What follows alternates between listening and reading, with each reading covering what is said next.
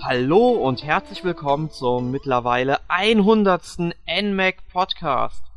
Und um diesen 100. Podcast zu feiern, haben wir uns gedacht, dass wir einfach ein super tolles, geniales, großes Thema aussuchen müssen. Und da fiel die Wahl im Team relativ leicht, nämlich einstimmig zu Star Wars. Nicht wahr, Alex? Ja. Ja. Also sprich, wir müssen dazu sagen, ich glaube, dass Alex und ich die einzigen Star Wars-Fans bei uns im Team sind. Zumindest und die einzigen extrem fanatischen Fans. ja, ich denke mal, der ein oder andere, zumindest Jasmin, wird auf jeden Fall die Filme mögen, aber wir haben letzte Woche dann in unserer Redaktionskonferenz festgestellt, dass wir dann doch ziemlich sehr auf Star Wars abgehen. Ähm, mhm. ja, also mein Name ist übrigens Erik, falls Alex mich jetzt nicht begrüßt hat. Schäm dich mal. Ja, Entschuldigung, Erik. Und übrigens, hallo Hörer. Ja, hallo Hörer, das sollte man nicht vergessen. ähm, ja, bevor wir aber auf Star Wars zu sprechen kommen, sollten wir vielleicht mal über unseren Podcast reden. Also wir haben jetzt schon 100 Ausgaben aufgenommen. Ähm, du warst ganz am Anfang, glaube ich, noch gar nicht dabei, als wir den ersten Podcast aufgenommen haben, Alex. Nee, da war ich noch nicht dabei. Ich weiß gar nicht, was mein erster Podcast war. Das war damals als Gast von N-Insider aus. Aber ich kann dir jetzt gar nicht mehr sagen, welcher da war. Das war, bei dem ich als allererstes dabei war. War das vielleicht Kirby für den 3DS oder so? Kann das sein? Könnte sein, aber ich, ich also ich war bei Kirby auf alle Fälle dabei, aber ob es der erste war, bei dem ich dabei war, schwierig zu sagen. Ja. Das können, da, unsere, das, das können unsere Leser oder Hörer am besten einfach mal selbst herausfinden. Genau. Ist jetzt so, ist jetzt so ein Quest, den wir denen aufgeben. Ähm, ja, also wir haben ja damals, das war, mein Gott, das war Anfang 2013, da haben wir uns halt gesagt, dass wir eben das komplette NVEC so ein bisschen umstrukturieren wollen, also dass wir nach wie vor immer halt noch ein E-Paper sind, aber da wir ja eben nur alle drei Monate mittlerweile erscheinen, weil es einfach eine sehr geringe Dichte an Spielen für Nintendo gibt und da eine Ausgabe alle oder jeden oder alle zwei Monate fertigzustellen, ist dann zu immenser Aufwand für so wenig. Und da haben wir uns dann gesagt, dann bieten wir eben mit YouTube-Videos, vorwiegend Let's Plays und eben den Podcast eine Ersatzdroge für unsere Hörer. Und dann haben wir irgendwann mal so einen Podcast aufgenommen zu ein Jahr mit der Wii U und ja, die Situation mit der Wii U ist nicht unbedingt besser geworden. Ähm, Nee, aber 100 Ausgaben haben wir jetzt schon aufgenommen und ich hoffe, dass euch der Podcast noch genauso gefällt, ja, wie ganz am Anfang. Und wenn ihr irgendwelche Kritik oder Verbesserungsvorschläge habt, dann dürft ihr ihn natürlich sehr gerne in die Kommentare schreiben oder uns eine E-Mail schicken oder ein Fax. Ne, eine Faxnummer haben wir ja nicht. Aber, ähm, oder Rauchzeichen geben, wie Emil das immer wollte. Ja. Aber dem bringt das nichts mehr, weil der ist ja leider nicht mehr fester Bestandteil des Teams. Ja, schade.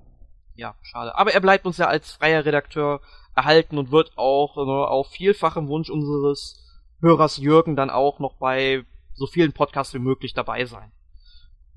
Ähm, gut, aber reden wir jetzt mal über Star Wars. Ähm, Alex, wie bist du denn überhaupt damals auf Star Wars aufmerksam geworden? Das ist eine gute Frage. Also, ich sag einfach mal, wir haben die Filme aus Bibliothek ausgeliehen. Das ist, ich weiß gar nicht mehr, wer von uns den damals unbedingt sehen wollte. Ich glaube sogar der erste Star Wars, den ich gesehen habe, war äh, nicht Episode 4, also, sondern erst das Imperium fliegt zurück.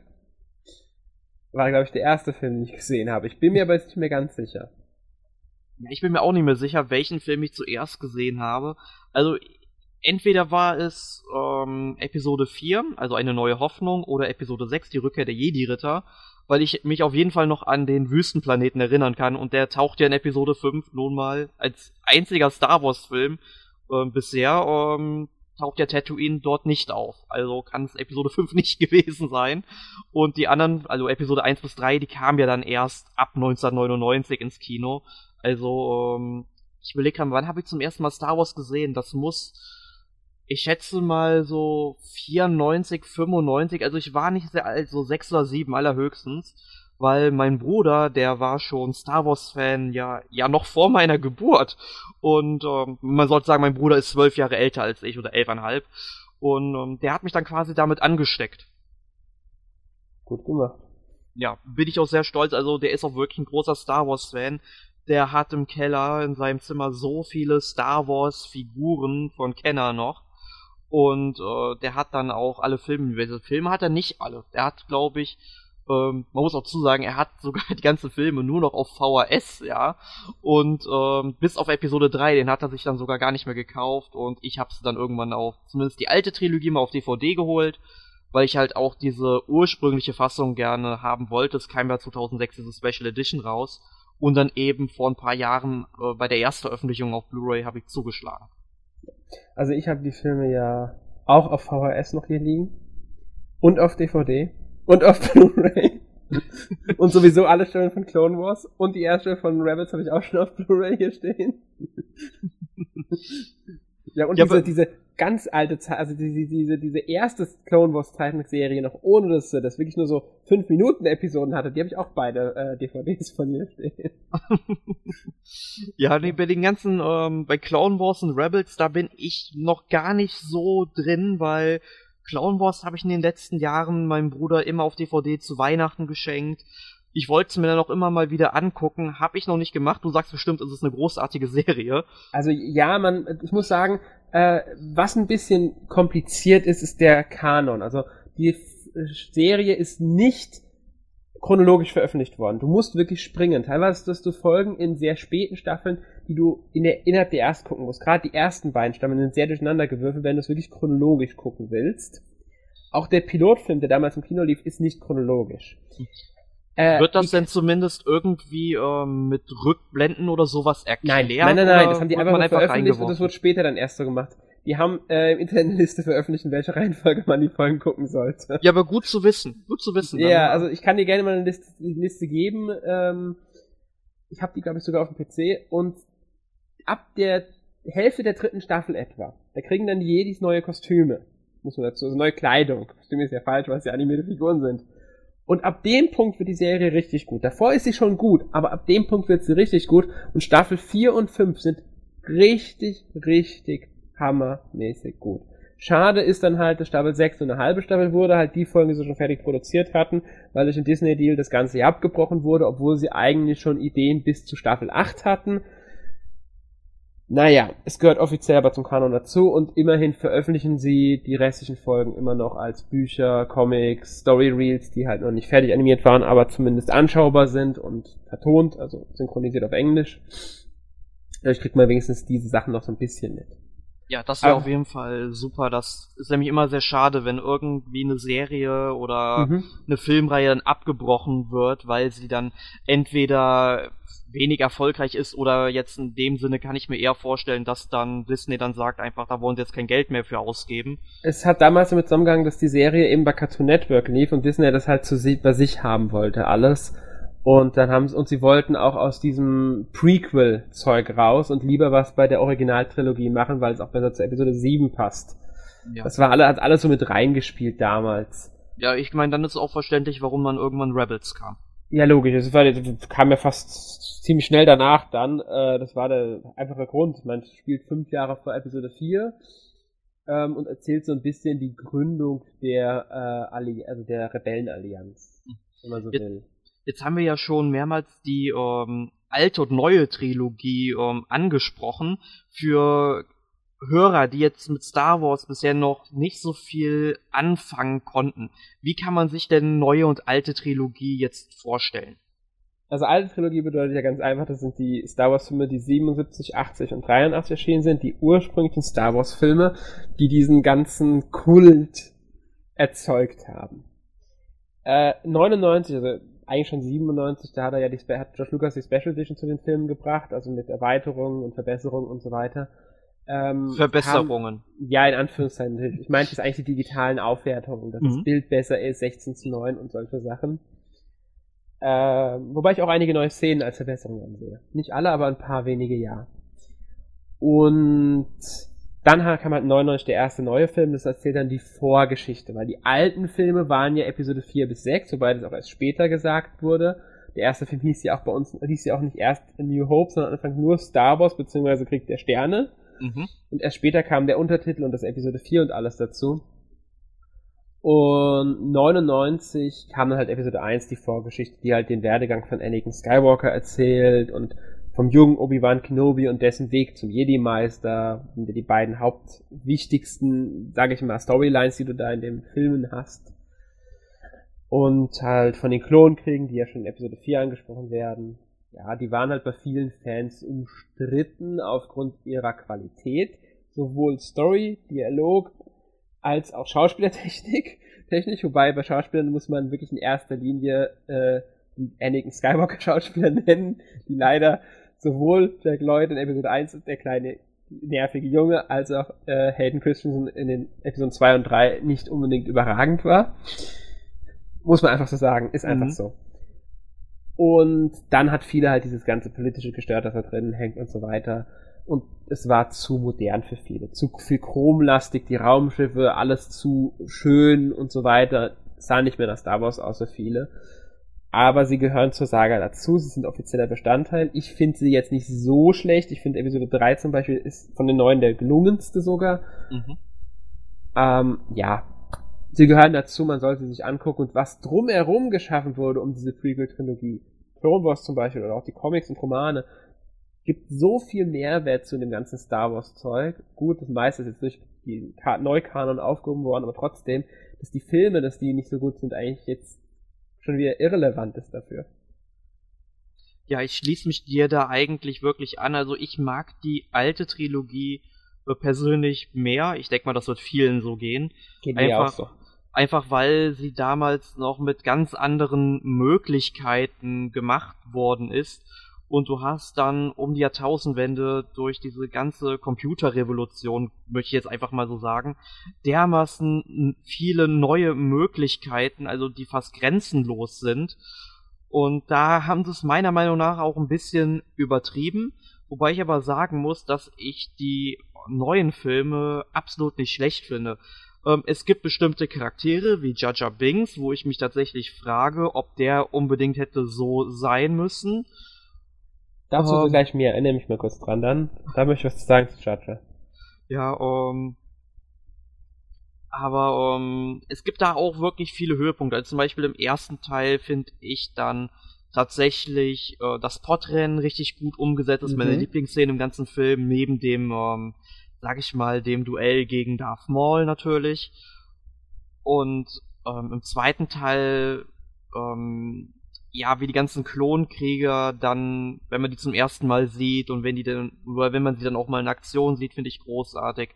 Ja. Und im dritten Teil, ich glaube, in keinem Star Wars Film hast du mehr Lichtschwertkämpfe als in Episode 3. Genau.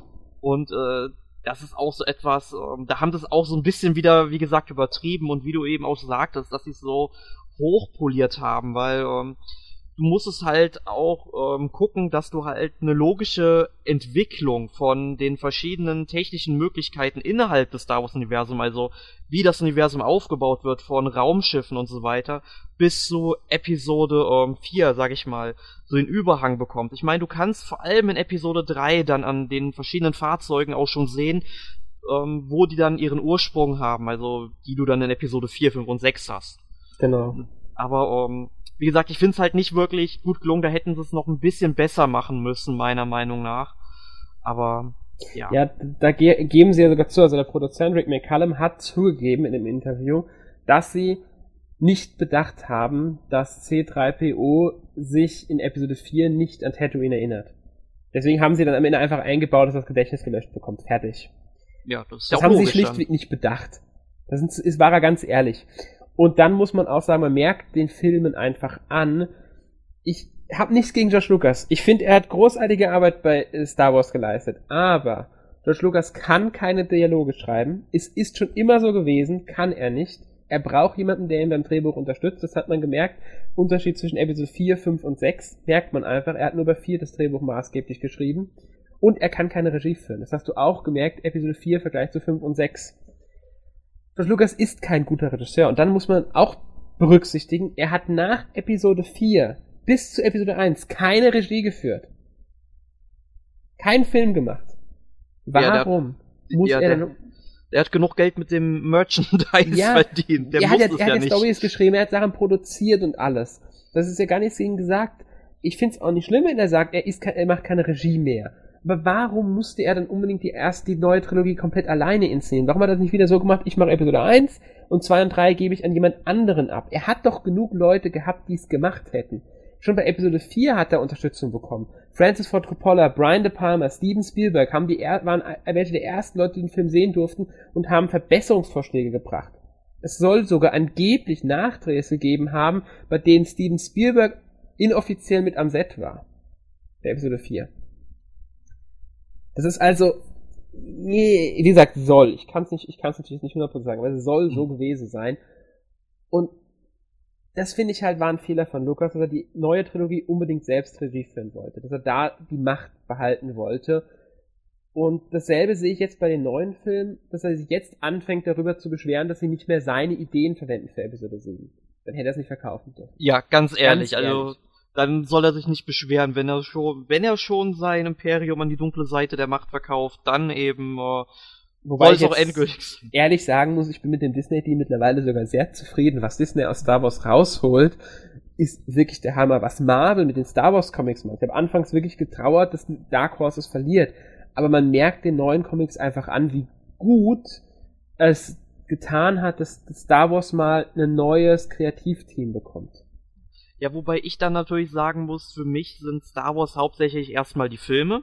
Mhm. Ähm, sprich, ich zähle auch die beiden Evox-Filme, die es mal gab, auch. Also ich weiß gar nicht, sind die noch Kanon? Nein, nein, die waren auch nie wirklich Kanon. Die wurden ziemlich schnell, die, die werden totgeschwiegen, genau wie das Weihnachtsspecial. Nein, die kannst du vergessen. Ja, das Christmas Special habe ich, ähm, ich weiß nicht, zu meinem Bedauern oder nicht, noch nicht gesehen. Ähm, aber die Evox-Filme, die mochte ich eigentlich die damals. Sind weil auch ich die, nicht schlecht, aber sie gehören nicht dazu. Nein, aber halt, äh, für mich sind halt in erster ist Star Wars in erster Linie halt die Filme und dann, wie gesagt, auch ein paar Spiele dazu, die jetzt nicht unbedingt auch mit dem Film zu tun haben müssen, wie zum mhm. Beispiel Knights of the Old Republic. Ähm, ja, ähm, muss man ganz kurz zu sagen, nur um das kurz festzuhalten wegen dem Neukanon. Der Neukanon ist, wenn man ganz grob sich unsicher ist, alles, was die, was in filmischer Hinsicht existiert, was mit, was äh, offiziell, also Star Wars, die Filme, Clone Wars die Serie, Rebels die Serie. Fertig. Den Rest kannst du mehr oder weniger vergessen. Und Bücher und Comics eigentlich alles, was ab September 2014 erschienen ist. Danach, alles davor ist im Normalfall nicht Kanon, es gibt wenige Ausnahmen. Im Spielebereich gibt es momentan noch nicht ein Kanonwerk. Ganz simpel. Und bei den Star Wars Filmbüchern, den, zu der Originaltrilogie und Episode 1 bis 3, zählt nur das, was auch im Film kommt als Kanon, alles, was zusätzlich drin ist. Auch wenn es auf dem Drehbuch von Lucas basiert und nur Szenen sind, die es nicht mehr in den Film geschafft haben, sind sie nicht offizieller Kanon. Tja. Nur so als kurze Exkursion dazu und der Kanon wird festgelegt von der Story Group, das sind mehrere Menschen bei Star Wars, äh, bei Lucasfilm, Disney, äh, Marvel und äh, den anderen Unternehmen, die irgendwie dran beteiligt sind, Delray als amerikanischer Verlag und so und die müssen wirklich alles absegnen. So, es muss, ist sogar so extrem, dass der deutsche Romanverlag Glenn Wallet muss alles, was sie veröffentlichen wollen, erst absegnen lassen bei Disney. Also ob es in dieser Version veröffentlicht werden darf, ob sie diese Kurzgeschichte bei diesem Roman mit reinpacken dürfen, müssen sie sich wohl alles genehmigen lassen. Aber da merkt man eigentlich mal wieder dran, wie groß das Star Wars-Universum in den letzten Jahrzehnten gewachsen ist durch mhm wie viel 100 Romane oder wie viele es gibt. Ja, ich und, allein habe ja 130 oder 140, die jetzt alle nicht mehr Kanon sind, aber egal. ja, und dann ist es natürlich auch logisch, dass man sich vielleicht überlegen muss, ähm, dass so eine Abspaltung überhaupt machbar ist, damit man so einen Film überhaupt zustande bringen kann ja, in einer kurzen Zeit. Ne? Genau, du musst auch bedenken, es war nie ein einheitlicher Kanon. Es gab mehrere Kanon. Es gab das sogenannte EU, also weiter Universum. Es gab den GL-Kanon, George Lucas-Kanon. Es kam vor, dass Romane plötzlich aufgehoben wurden, einfach nur weil George Lucas was anderes in einem Interview gesagt hat. Da war der ganze Roman hinfällig, hat nicht mehr dazugehört, weil George Lucas einen Satz gesagt hat, mit der mit dem Roman entgegenspricht und damit war es nicht mehr Kanon. Das gibt's jetzt natürlich nicht mehr. Jetzt alles, was erscheint, ist abgeklärt. Und das merkt man in Büchern und Comics auch an, in dem Sinne, wie sie miteinander arbeiten und wie sie mit den Filmen arbeiten. Da ist wirklich versteckt was dahinter. Und wer sich mit Büchern und Comics beschäftigt, gerade mit denen zur Journey to Star Wars, das Erwachen der Macht, wird Zusatzinfos zu den Filmen, zu neuen Filmen besonders erkennen darin und merken, wie gut die Sachen ineinander greifen und wie gut die sich jetzt absprechen ich denke, das wird auch zukünftig für die Spiele wichtig sein. Ja, ich bin nur mal sehr gespannt, wie lange sie das wirklich durchziehen wollen oder werden. Dauerhaft, angeblich dauerhaft. Und ich denke, ja, das wird auch so bleiben, äh, weil einfach damit begründen sie die Neuschaffung des Kanons und sie würden sich zu viele Star Wars-Fans, die gegen die Auflösung des erweiterten Universums, das sie so hoch geliebt haben, äh, gewettert haben und jetzt wieder doch sie langsam für sich gewinnen, weil sie von dem neuen Kanon so begeistert sind, den würden sie so sehr vor die Stirn stoßen, das können die sich nicht trauen, erlauben. Also ich denke, vorerst wird es wirklich auf lange Zeit hinweg keine Auflösung geben. Alleine schon, weil sie auch noch ewig viel Zeitraum haben, in dem sie was veröffentlichen können. Allein die Zeit zwischen Episode 6 und Episode 7, da gibt es fast nichts bisher, was da veröffentlicht wurde. Und die Zeit vor Episode 4 wird fast komplett ausgeklammert. Abgesehen von Rebels, zwei, drei Romanen, glaube ich, und einer Comicreihe, zwei Comicreihen, gibt's da noch nichts. Und die Zeit vor Episode 1, beziehungsweise vor den Klonkriegen, wird sogar fast komplett ignoriert. Da gibt's einen Comic, der zwischen Episode 1 und 2 spielt, und das war's. Das heißt, sie haben noch ewig viel Spielraum in der Hinsicht, und deswegen denke ich, wird der Kanon schon noch eine ganze Weile blei beibestehen bleiben. Aber ähm, wir haben jetzt, glaube ich, sehr viel über Star Wars geredet, ähm, also allgemein. Bevor wir jetzt aber auf die Spiele zurückkommen, du wolltest noch etwas zu Jar Jar Binks loswerden. Ach genau, und zwar, es gibt da schon länger Theorien zu diesem Charakter. Dass er ein Sith-Lord ist? Naja, genau, aber dass er eigentlich eine größere Rolle in den Film haben sollte und George Lucas ihn klein geschrieben hat, weil er in Episode 1 so schlecht ankam. Ähm, die ursprüngliche Idee soll angeblich laut neuen Theorien, die da aufgedeckt wurden und die der Schauspieler Ahmed Best, der hinten, hinter Jar Binks steckt, äh, so ein bisschen über Twitter angedeutet hat, ja, das könnte wirklich so gewesen sein, äh, sollte Jaja Binks wohl ähm, tatsächlich ein, eigentlich ein Böser sein, der mit Palpatine zusammenarbeitet. Und da soll immer noch dieses darauf hindeuten, dass er Palpatine diese Sonderrechte verschafft. Also eigentlich sollte wohl Jaja Binks wirklich nicht unbedingt ein Sis, aber zumindest ein böser Charakter sein, der in die Pläne von Palpatine involviert ist und mit dem Ganzen zusammenhängt. Äh, die Idee soll George Lucas dann verworfen haben, weil der Charakter zu unbeliebt war.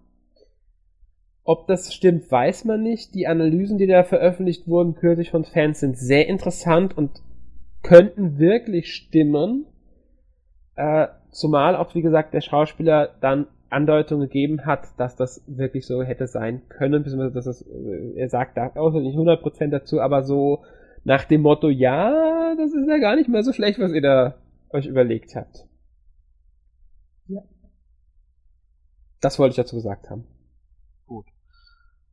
Ja, ähm, dann, ich denke mal, jetzt haben wir bestimmt schon so 20, 25 Minuten geredet. Ähm, wollen wir mal über die Spiele reden? Ja, fangen wir mit den Spielen an. Ja, das erste war ja, wie du herausgefunden hast, wohl Empire Strikes Back fürs Atari 2600 oder Intellivision. Ja, also es kam 82 für Atari 2600 und 83 dann für äh, Intellivision noch im Nachhinein. Intellivision. Int, genau. Im Nachhinein. Äh, 82 ist natürlich zwei Jahre nach dem Film, aber immer noch ein Jahr vor dem nächsten Film. Also sie haben es immer noch hinbekommen. Ähm, das war damals, äh, hieß wirklich immer nur Star Wars, The Empire Strikes Back, fertig. Und war ein sehr, sehr umfangreiches Spiel. Man hat nämlich aus 2D-Sicht Pixelbrei gesehen, wenn man so will, mit verschiedenen, in verschiedenen Farben und ist mit einem Snowspeeder gegen einen AT-80 angetreten und, oder gegen AT-80 und musste die zerstören.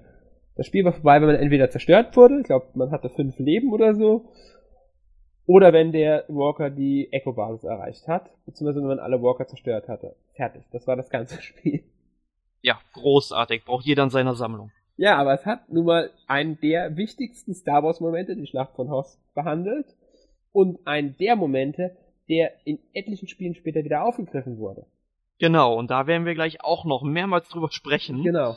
Ne? Aber erst einmal, ähm, bis Star Wars zum ersten Mal auf einer Nintendo-Konsole Fuß fassen konnte, dauerte es bis zum Jahr 1987 und da hat äh, Namco das Spiel Star Wars veröffentlicht.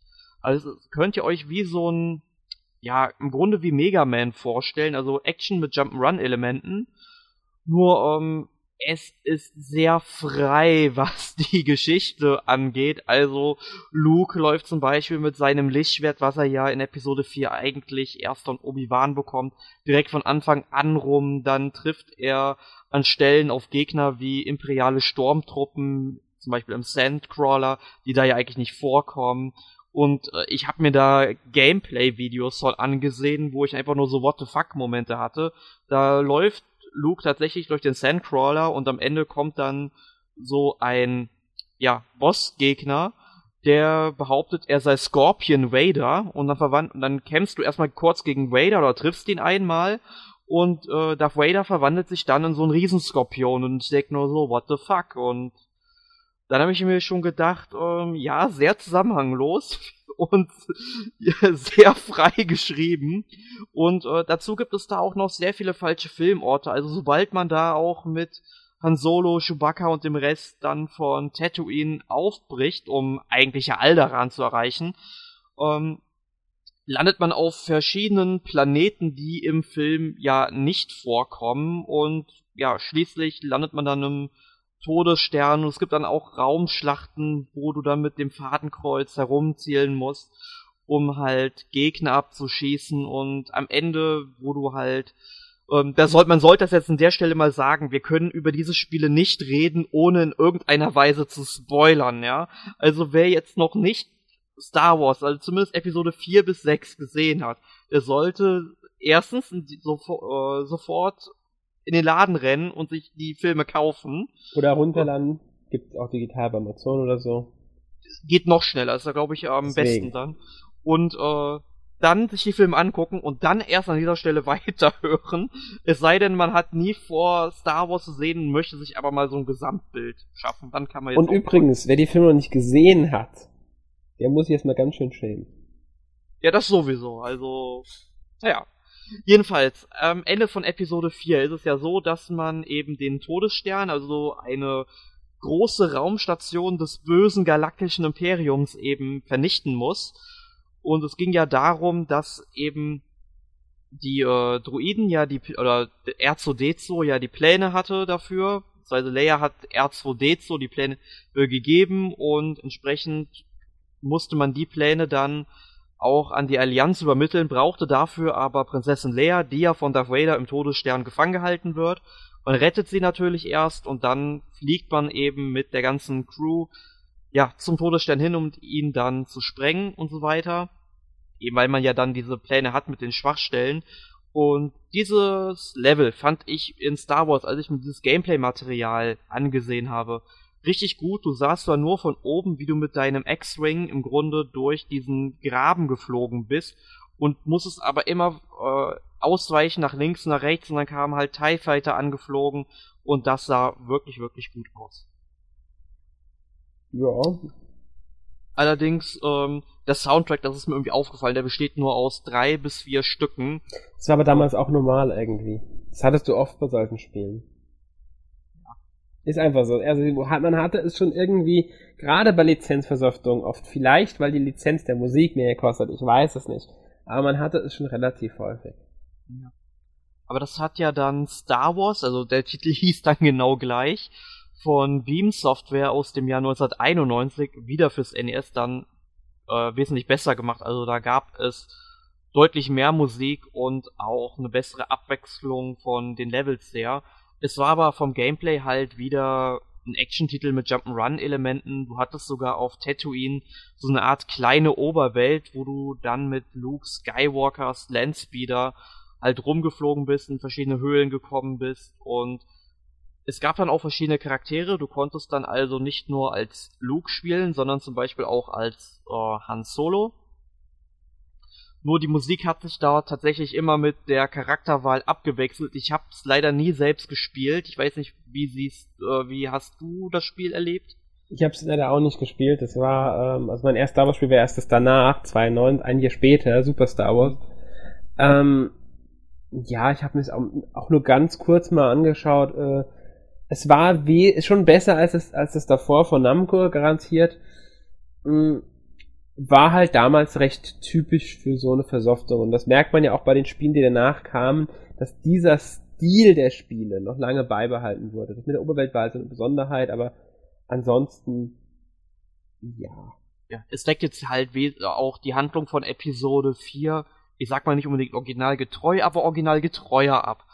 Und es gab da auch direkt eine Gameboy-Fassung, die halt auch inhaltsgleich war, so wie ich das gesehen habe, aber da gab es natürlich wesentlich größere technische Limitierungen. Also der Gameboy kann ja nicht so eine Grafikleistung erbringen wie das NES. Und entsprechend konnte man da natürlich sehen, dass es da weniger Gegner gab, der Bildschirmausschnitt natürlich wesentlich kleiner sein musste und sowas eben. Genau. Ja. ja und dann kam ja ähm, 92, das erste Star Wars Spiel für den Super Nintendo, bzw. SNES. Mhm. Und das war Super Star Wars. Äh, Super Star Wars ist, man kann es ganz blöd sagen, eigentlich fast genauso wie die beiden davor. Es ist eine Versoftung von Episode 4. Es ist wieder ein Action 2D Jump and Run. Ähm, diesmal Aber halt, muss, muss dazu sagen, es ist wesentlich herausfordernder geworden. Ja, also es war ein bockschwere, also die Super, allgemein die Super Star Wars Reihe, gab es ja noch zwei Nachfolger, war Bock schwer, teilweise schon unfair und fies. Also manchmal war es wirklich unfair fies. Und ja, man hat halt auch anfangs Luke gespielt, der auf dem Weg zu Obi-Wan, glaube ich, war, wo dann auch die Droiden waren. Also storytechnisch war das auch relativ frei, weil du bist halt durch die Wüste gerannt, da bist du auf alle möglichen Monster getroffen. Am Ende vom ersten Level hast du, glaube ich, irgendeinen, auch so eine Art Riesenskorpion oder sowas war es sogar bekämpft.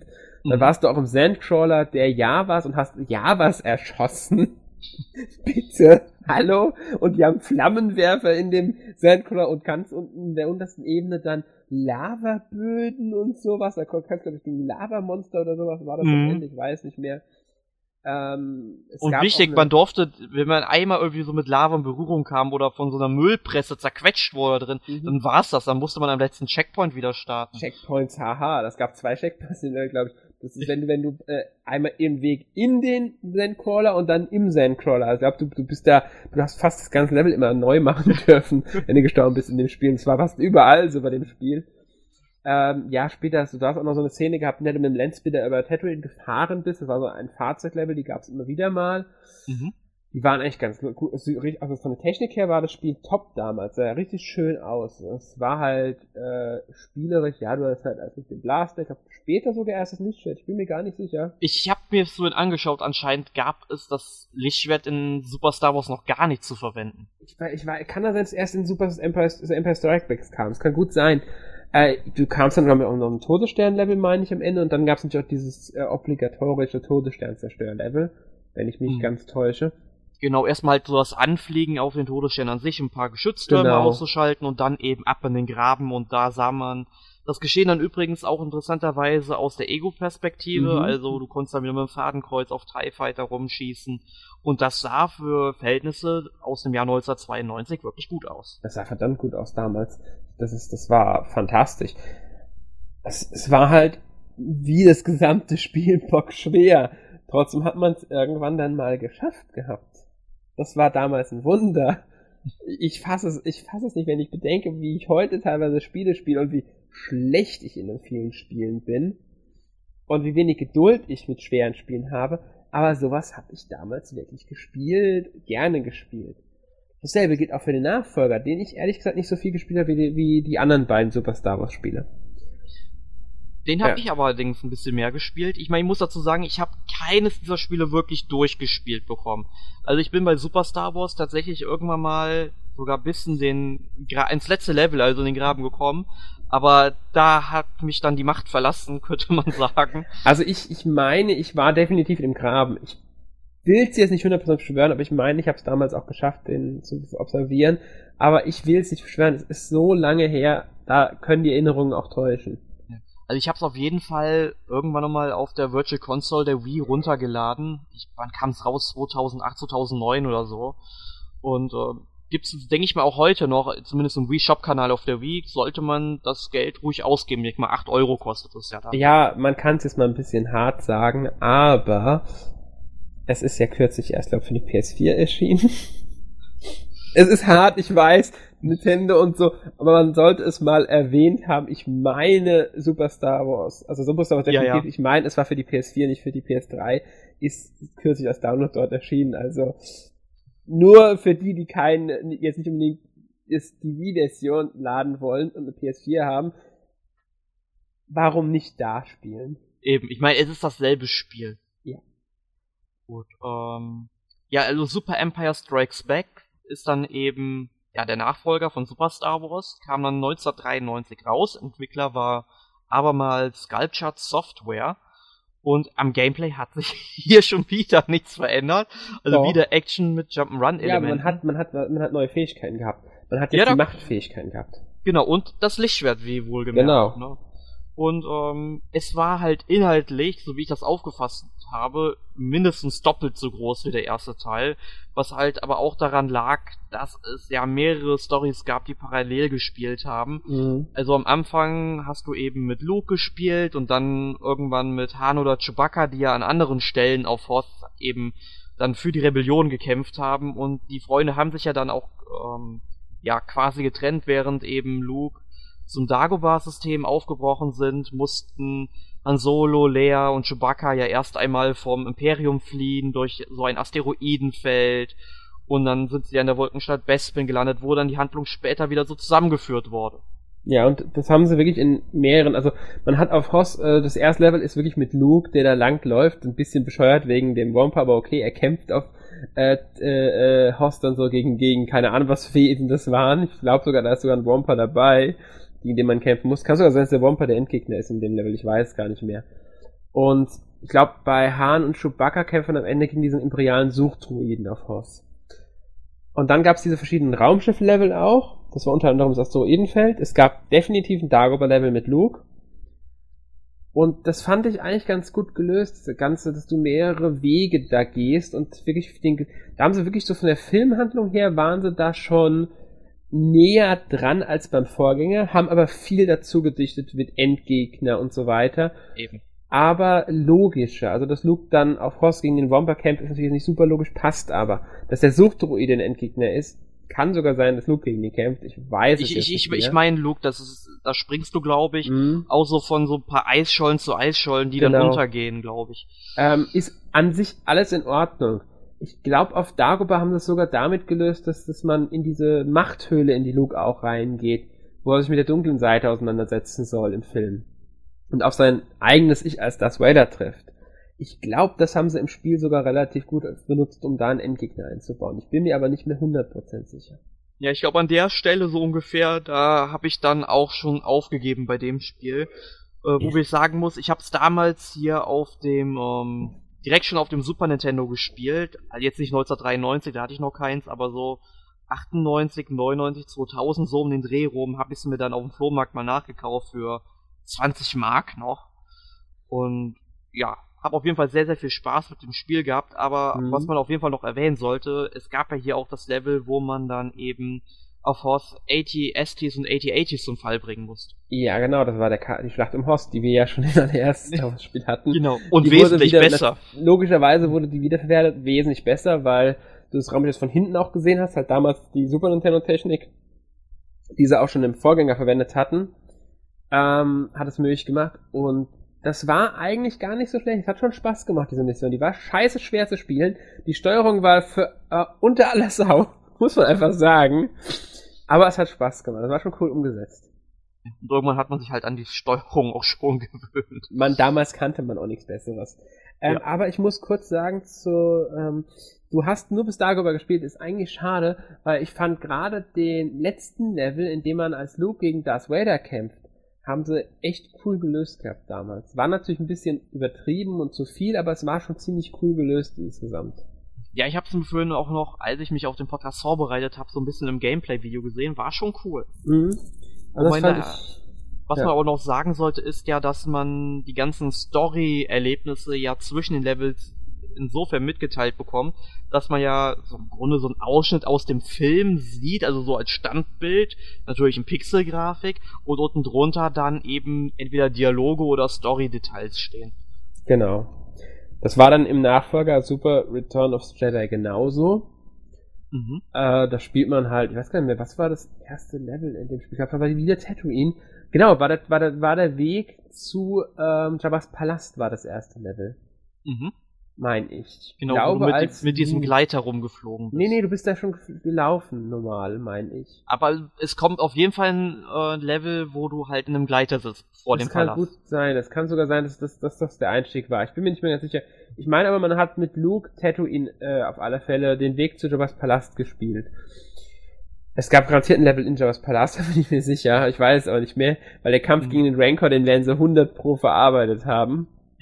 Ja, ich bin wirklich bei Jabba's Palast, habe ich schon aufgegeben. Also ich konnte es irgendwie nicht spielen, es war mir tatsächlich zu schwer. Äh, und hier muss ich, sollte ich auch dazu sagen, dass ich es nicht äh, in der 1994er Version für Super Nintendo, sondern eben in der Version, die dann 2009, 2010 für die Wii erschienen ist, gespielt habe, ja.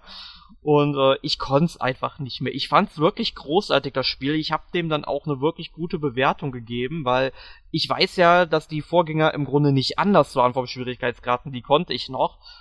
Ähm, nur es gab dann aber auch wirklich mehr Charaktere, wie ich das gesehen habe. Also du konntest auch als Leia spielen. Ja, es gab Abschnitte mit Leia. Genau, dann Chewbacca wieder, Luke, an Solo und, und, was ich ganz lustig fand, man kann tatsächlich auf Endor sogar mit Wicked spielen. Ja, gab's die Möglichkeit, meine ich. Ja. Und Wicked, ich, ich mag die Evox. Ich mag die ich glaub, Evox auch. Ich, ich glaube, das ist schon ein bisschen ersichtlich, wo ich die Evox-Filme so gelobt habe. Ja. Ähm, auf jeden Fall, also ich habe das Spiel damals tatsächlich durchgespielt. Ich weiß noch genau, ich habe diese, diesen Flug in den zweiten Todesstern gespielt. Und das war damals ein Erlebnis. Es war so geil umgesetzt. Klar, später wurde es deutlich besser umgesetzt dann nochmal. Gerade, ich glaube, Rogue Squadron einen Teil hat es auch gemacht. Mhm. Aber es, es war fantastisch für damalige Verhältnisse. Oder die Fahrt auf den Speedern äh, auf Endor. Äh, das, das war einfach der Hammer. Also wie, ja. wie das damals umgesetzt war. Ja, und diese Speederbike-Verfolgung, die gibt es ja zum Beispiel auch aktuell in Star Wars Battlefront. Stimmt, es gibt Speederbikes in Battlefront. Ja. Und äh, es gibt auch tatsächlich so einzeln, äh, so Einzelspielermissionen, die du dann äh, spielen kannst, wo du wirklich dann äh, als, jetzt sag ich mal, als Imperiale dann eben Rebellen verfolgen musst, die abschießen musst, damit die nicht entkommen oder was umgekehrt, eins von beiden. Ist der Koop-Modus, den es da gibt für zwei Spieler, gell? Genau, die kannst du ja auch alleine ja. spielen. Ne? Ja, kann man auch alleine. Ich hab's in der Beta damals, äh, äh, da kannst du nur auf Tatooine, glaube ich, da so rumhantieren. War ganz lustig. Aber ganz ehrlich, wenn man das mal mit Super Return of the Jedi vergleicht, ich meine, heute sieht das, also ganz ehrlich, das, das kann man Battlefront, so schlecht das Spiel in anderen ähm, Punkten ist, nicht abstreiten, dass es fantastisch aussieht. Es Und wenn man das aber mal mit Return of the Jedi vergleicht, das sah damals in Return of the Jedi auch großartig aus, nur gab's eben damals nur 16-Bit, ja, ja, und ne, aber für damalige Verhältnisse war das damals wunderschön. Das muss man einfach ja. so sagen. Und auch heute kannst du es noch gut sehen. Das gilt für andere Spiele jetzt, spätere dann nicht mehr. Wenn in Shadows of the Empire, was ja das nächste Spiel ist dann, 97, also drei Jahre war dann Pause für Star Wars Spiele auf Nintendo System. Und dann kam 97 Shadows of the Empire. Und damals war, war man, wow, wie geil sieht das denn aus? Heute findet man einen Super Return of the Jedi schöner als Shadows of the Empire, weil diese 3D-Grafik, gerade die vom N64, nicht gut gealtert ist. Ganz ehrlich, also so 16-Bit oder sogar 8-Bit-Grafiken, die äh, altern wirklich, äh, altern wirklich wesentlich besser. Ja, also ich muss sagen, 8-Bit-Grafiken habe ich meine Probleme mit bei vielen. Ich weiß nicht wieso, ich bin ein, ich mag 16-Bit lieber. Ich mag 16-Bit auch lieber. Ich muss dazu sagen, ich bin nicht mit dem ähm, NES aufgewachsen bin, tatsächlich auch erst als es das Nintendo 64 schon gab, mit dem Super Nintendo im Grunde in die Videospiellandschaft eingeführt worden und bin sehr zufrieden damit auch. Wobei ich halt sagen muss, es ist so 8-Bit-Sachen wie Mega Man so weiter, die funktionieren auch bei einem Mega Man 9, Mega Man Natürlich. 10 noch, ne? Es gibt Ausnahmen. Also ich muss sagen, ich bin damals, NES war mein erstes Nintendo-System.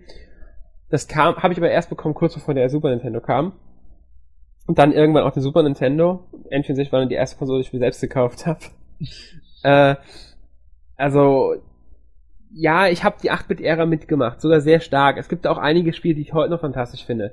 Kirby's Adventure, Darkwing Duck, DuckTales, Chip und Chap, okay, man merkt, ich mag die Disney-Spiele. Aber ähm, die sehen heute noch fantastisch aus. Es gibt also wirklich viel 8-Bit-Kram. Aber ich muss zum Beispiel so Mario Bros. Es ist jetzt vielleicht ein Frevel bei Nintendo, das zu sagen das ist nicht mein Stil. Bei Mario Maker ist es der Stil, den ich am wenigsten mag. Ja, auch Mario Bros. 3 haut mich nicht vom Hocker. Muss ich also, ehrlich sagen. Also bei Mario Bros. 3 finde ich schon cooler, aber da aber ich, Super Mario World ist sowieso mein Lieblingsstil bei äh, Super Mario. Ja, den finde ich, äh, der, der ist klasse, der ist sowieso genial. Ich mag aber auch den neuen von dem von der Wii U. Ich finde, der ist aber schön umgesetzt, das Ganze in 2D und doch irgendwie 3, also 2,5D finde ich es echt klasse umgesetzt. Ah gut, das soll jetzt gar nicht das Thema sein. äh, wir schweifen ab und zwar, äh, ja, Shadows of the Empire hatte ich ja schon erwähnt. Das war ja damals so ein Ereignis. Ich weiß nicht, ob du das so ein bisschen mitbekommen hast, was das damals gemacht hat. Nicht nur das Spiel, ich meine das Gesamtereignis Shadows of the Empire.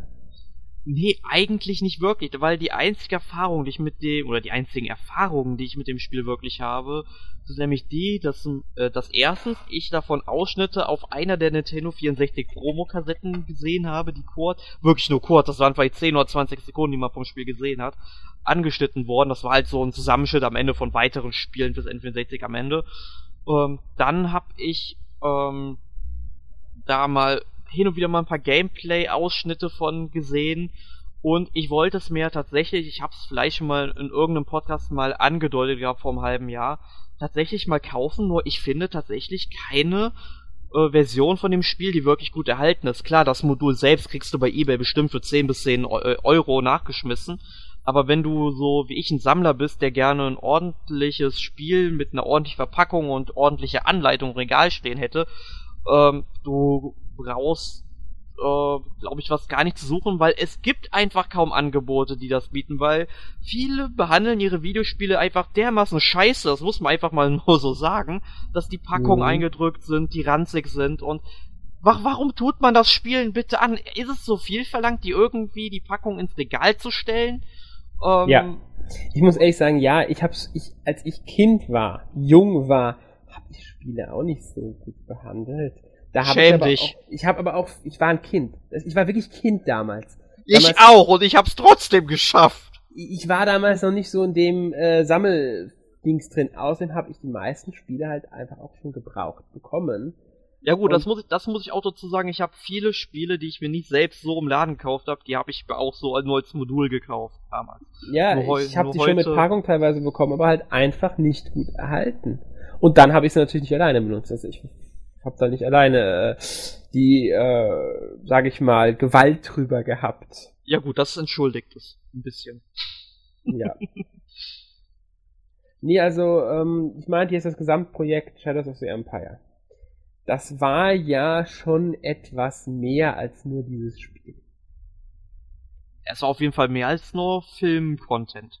Nee, nee, ich meine jetzt äh, wirklich, Shadows of the Empire war ein Projekt damals. Es ist angesiedelt zwischen Empire Strikes Back und Return of the Jedi, beziehungsweise ähm, es behandelt, wer fängt bei der Schlacht von Horst an im Spiel und hat aber noch wesentlich mehr äh, Übergreifendes es damals als allererstes Projekt überhaupt die Zeit zwischen Empire, also zwischen den beiden Filmen im erweiterten Universum behandelt, also im Romanbereich in erster Linie. Es gab einen Roman, der die Storyline erzählt hat, Schlüssel Imperium, Schatten des Imperiums, im Deutschen hieß es ja so.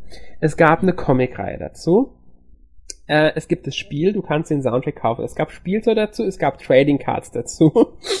äh, es gibt Comics, die die Story weiterführen es gibt Kurzgeschichten, in denen Charaktere auftauchen. Prinz Caesar, der, glaub, Hauptbösewicht war das dann am Ende, ist eine Figur, fast schon Kultfigur im erweiterten Universum bei einigen geworden, der noch größere äh, Rollen gespielt hat.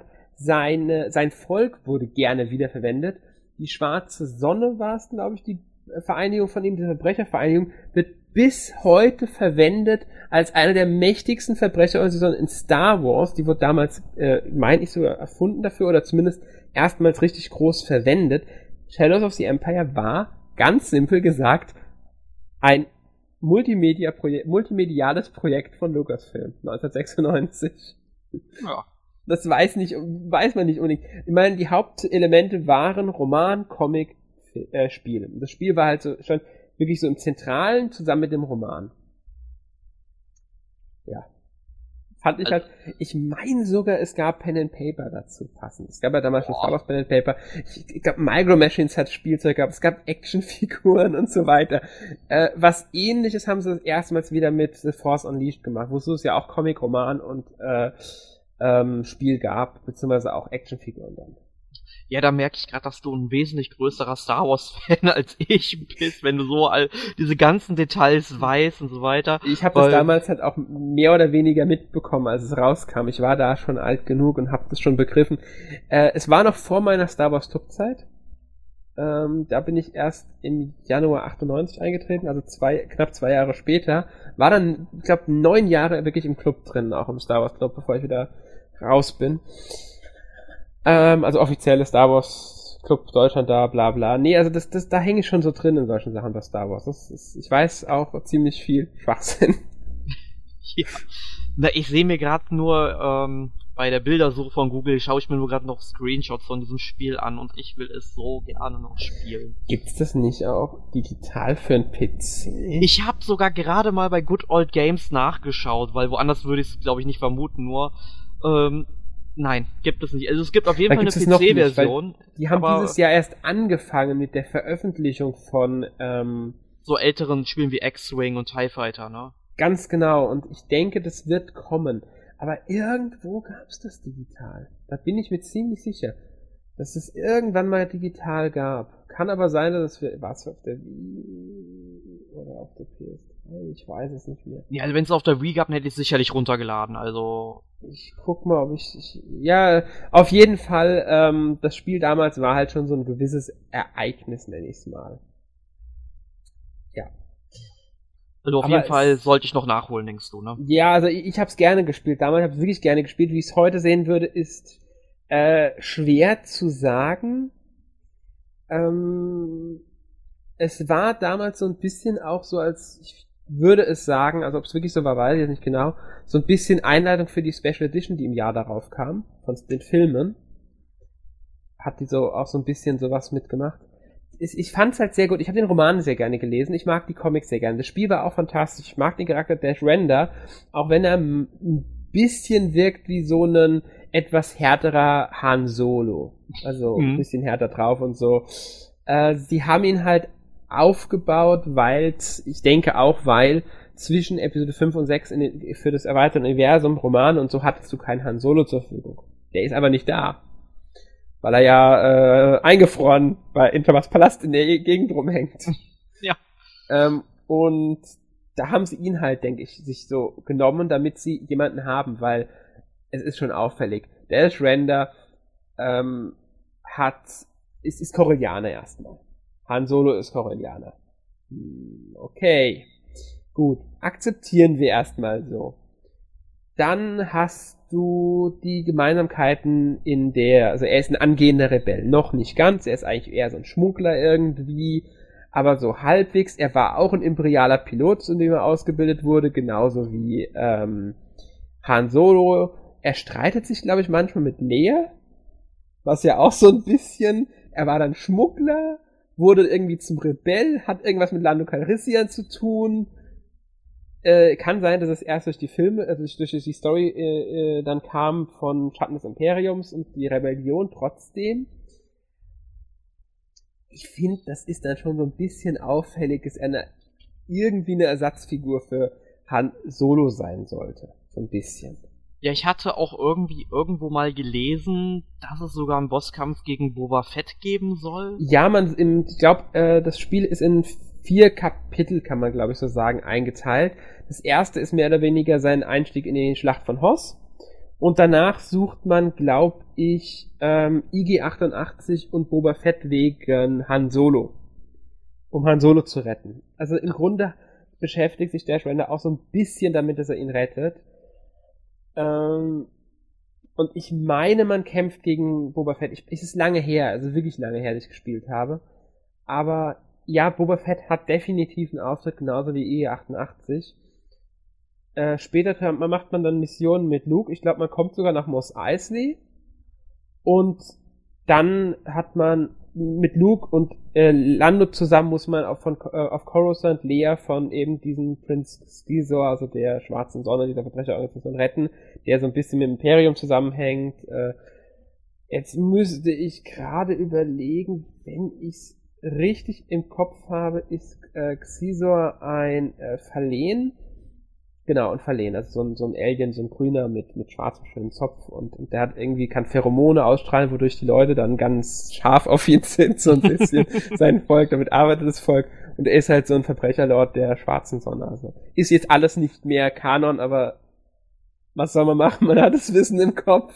Ja, das geht auch nicht mehr raus. Nein. Ja. Aber wirklich ein sehr epischer Beitrag von dir zu diesem Spiel. Und das Spiel ist ja, denke ich mir, auch sicherlich auch episch. Das Spiel war schon nicht schlecht. Besonders die Schlacht äh, um Hoss fand ich damals halt wieder sehr geil umgesetzt, weil erstmals, ich meine zwar erstmals in 3D, mhm. zumindest erstmals ich in 3D erlebt habe, es sah scheiße aus, muss man sagen. Und man hat, glaube ich, zu Fuß auch gegen ATSTs gekämpft, was jetzt auch in Battlefront wieder der Fall ist, aber schon damals unlogisch war. Ein ATST schießt dich einmal an und du bist tot. Und du schießt mit dem Blast auf den ATSD und zerstörst ihn. Das ist Schwachsinn.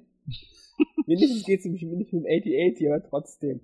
Äh, ja. Sehr cool war auch, du hattest auch so Swoop-Bike, also Swoop-Bikes gab es ja gerade in Knights of the Old Republic, wenn du dich daran erinnerst. Oh, ich hab Knights of the Old Republic bis Dantooine gespielt. Nee, erste, direkt im, auf dem ersten Planeten. Äh, scheiße. Tar Taris? Ta kann sein, ja genau. Ähm, da gibt's doch dieses Swoop-Bike-Rennen, das du gewinnen musst, damit du vom Planeten runterkommst. Ach so, ja, kann sein. Und so, so ein Rennen hast du auch in dem Spiel nur halt auf Mos, in Mos äh, Eisley. Ah. Also sowas in der Art hast du da auch. Also man merkt also, dass man viele Elemente in späteren Star Wars Spielen immer wieder verwendet. Ja, logisch. Ich meine, gerade so, so Speederbike ist halt ein klassisches Element aus Episode 6. Äh, die Schlacht von Hoss ist eins, man muss einfach sagen, warum haben sie in Battlefront gerade Hoss als so zentral verwendet bei Bewerbung des Ganzen? Warum ist es ähm, so äh, ja zentral drin mit den Modi auch, weil Hoss einfach ein, ikonischer Beitrag des Ganzen ist. Es ist die einzige wirkliche Bodenschlacht in den klassischen Filmen, die richtig groß ist. Klar, du hast auf Endor die Schlacht dann noch, deswegen ist Endor auch groß. Aber das ist was anderes, Endor. Du hast hier hast du wirklich Snowspeeder gegen AT, ATs, so eine Art Panzer gegen diese Flugzeuge, gegen diese kleinen. Das hast, da hast du wirklich eine richtige Schlacht, eine richtige Bodenschlacht. Und das war für damalige Verhältnisse in den Filmen auch schon was Besonderes. Und ich würde fast sagen, es ist einfach einer der ikonischsten Star Wars Momente, die es gibt. Ja, also ich habe ihn auf jeden Fall dann später in Rogue Squadron 2 Rogue Leader richtig geliebt. Also ja, da war er das, das sah ja nochmal großartiger aus als auf dem N64. Oh, da war es klasse umgesetzt. Das finde ich ja im neuen, also im Battlefront so schade, dass es genau das, diese Schlacht von Hoss, nicht gibt. Sie haben gesagt, sie nehmen die klassische Trilogie und nehmen nicht die neue mit rein, weil ich irgendwie schade finde. Weil gerade die Klonkriege, so, so gehasst die neuen Filme von bei einigen sind, sie hätten den Umfang damit steigern können, sie hätten Geonosis drin gehabt und so weiter. Das hätte einfach nochmal mehr Elemente geben können. Zusatz, warum nicht die Klonkriege mit einarbeiten? Das finde ich einfach irgendwie schade. Ja, aber Electronic Arts braucht doch eine plausible Erklärung, wenn sie einen Nachfolger mit einem größeren Umfang machen wollen. Natürlich brauchen sie. Wobei sie ja jetzt gerade erst erklärt haben, dass sie nicht jährlich ein Star Wars Spiel bringen wollen. Wobei das Natürlich sie, nicht. Glaube ich denen nicht so ganz, weil sie arbeiten. Wobei momentan arbeiten sie angeblich nur an einem weiteren Star Wars Spiel. Ja, auf der E3 sehen wir ja dann mehr. Ich, äh, ja, wahrscheinlich wieder nur ein Entwicklervideo, wo Entwickler über ein Konzept reden, weil sie noch nicht fertig waren mit der Entwicklung, weil sie ja nicht vorbereitet waren, dass jetzt E3 ansteht. Aber gut äh, hören wir mal auf EA zu verarschen, weil eigentlich machen die momentan einen recht guten Job wieder mal. Ja, aber zu EA kommen wir ja sowieso gleich noch. Genau. Ähm, ja. Wir haben noch ein weiteres Spiel, ein weiteres episches Spiel oh, ja, auf sehr, unserer Liste. Und zwar geht es um Yoda Stories. Dieses Spiel ist 1997 für den PC erschienen. Und, und 99 ja, 1999 für den Game Boy Color. Genau. Und jetzt kann man sich natürlich fragen, da liegen zwei Jahre dazwischen. Warum sind die Spiele nicht zeitgleich, beziehungsweise warum ist das Spiel nicht für den Game Boy dann rausgekommen? Ich weiß gar nicht, gab es den Game Boy 7, äh, den Color 97 schon? Ich glaube, der kam erst 98, ne? Äh, das ist eine sehr gute Frage. Ähm, ich kann dir die jetzt auf Anhieb glaub ich, ich kann sie sofort beantworten. Aber gut, dann sage ich in der Zeit mal. Um, 98, du hast recht, haha, du bist gut. Ah, Mann, mein Gott, das, das ist so mein Nintendo-Wissen. Das geht mir nicht aus dem Schädel, ja? Ja, ich hätte, der Color, muss ich sagen, ist das einzige Nintendo-Gerät, das komplett missbeigegangen ist. Ich habe keinen Color besessen. Ich habe den Color immer nur als Erweiterung des normalen Gameboys betrachtet, weil einfach kaum es sowas wie den New Nintendo 3DS oder den DSi. So sehe ich den Game Boy Color.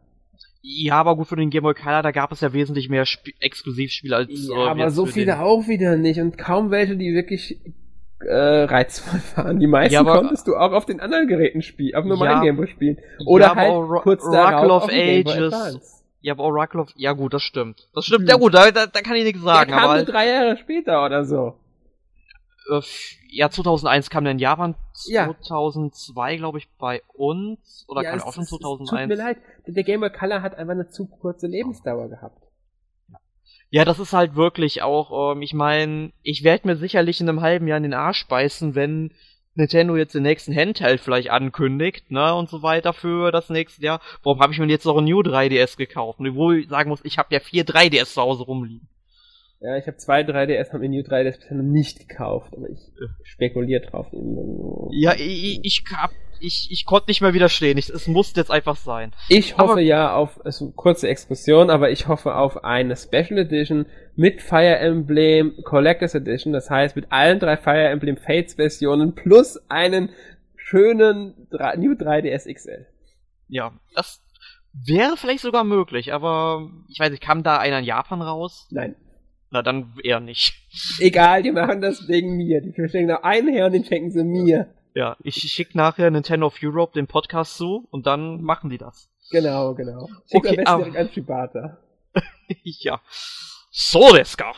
Ähm, gut, also Yoda Stories, also das Spiel ist im Grunde schnell erklärt. Rumlaufen, Aufgaben für Yoda erfüllen mit Luke Skywalker.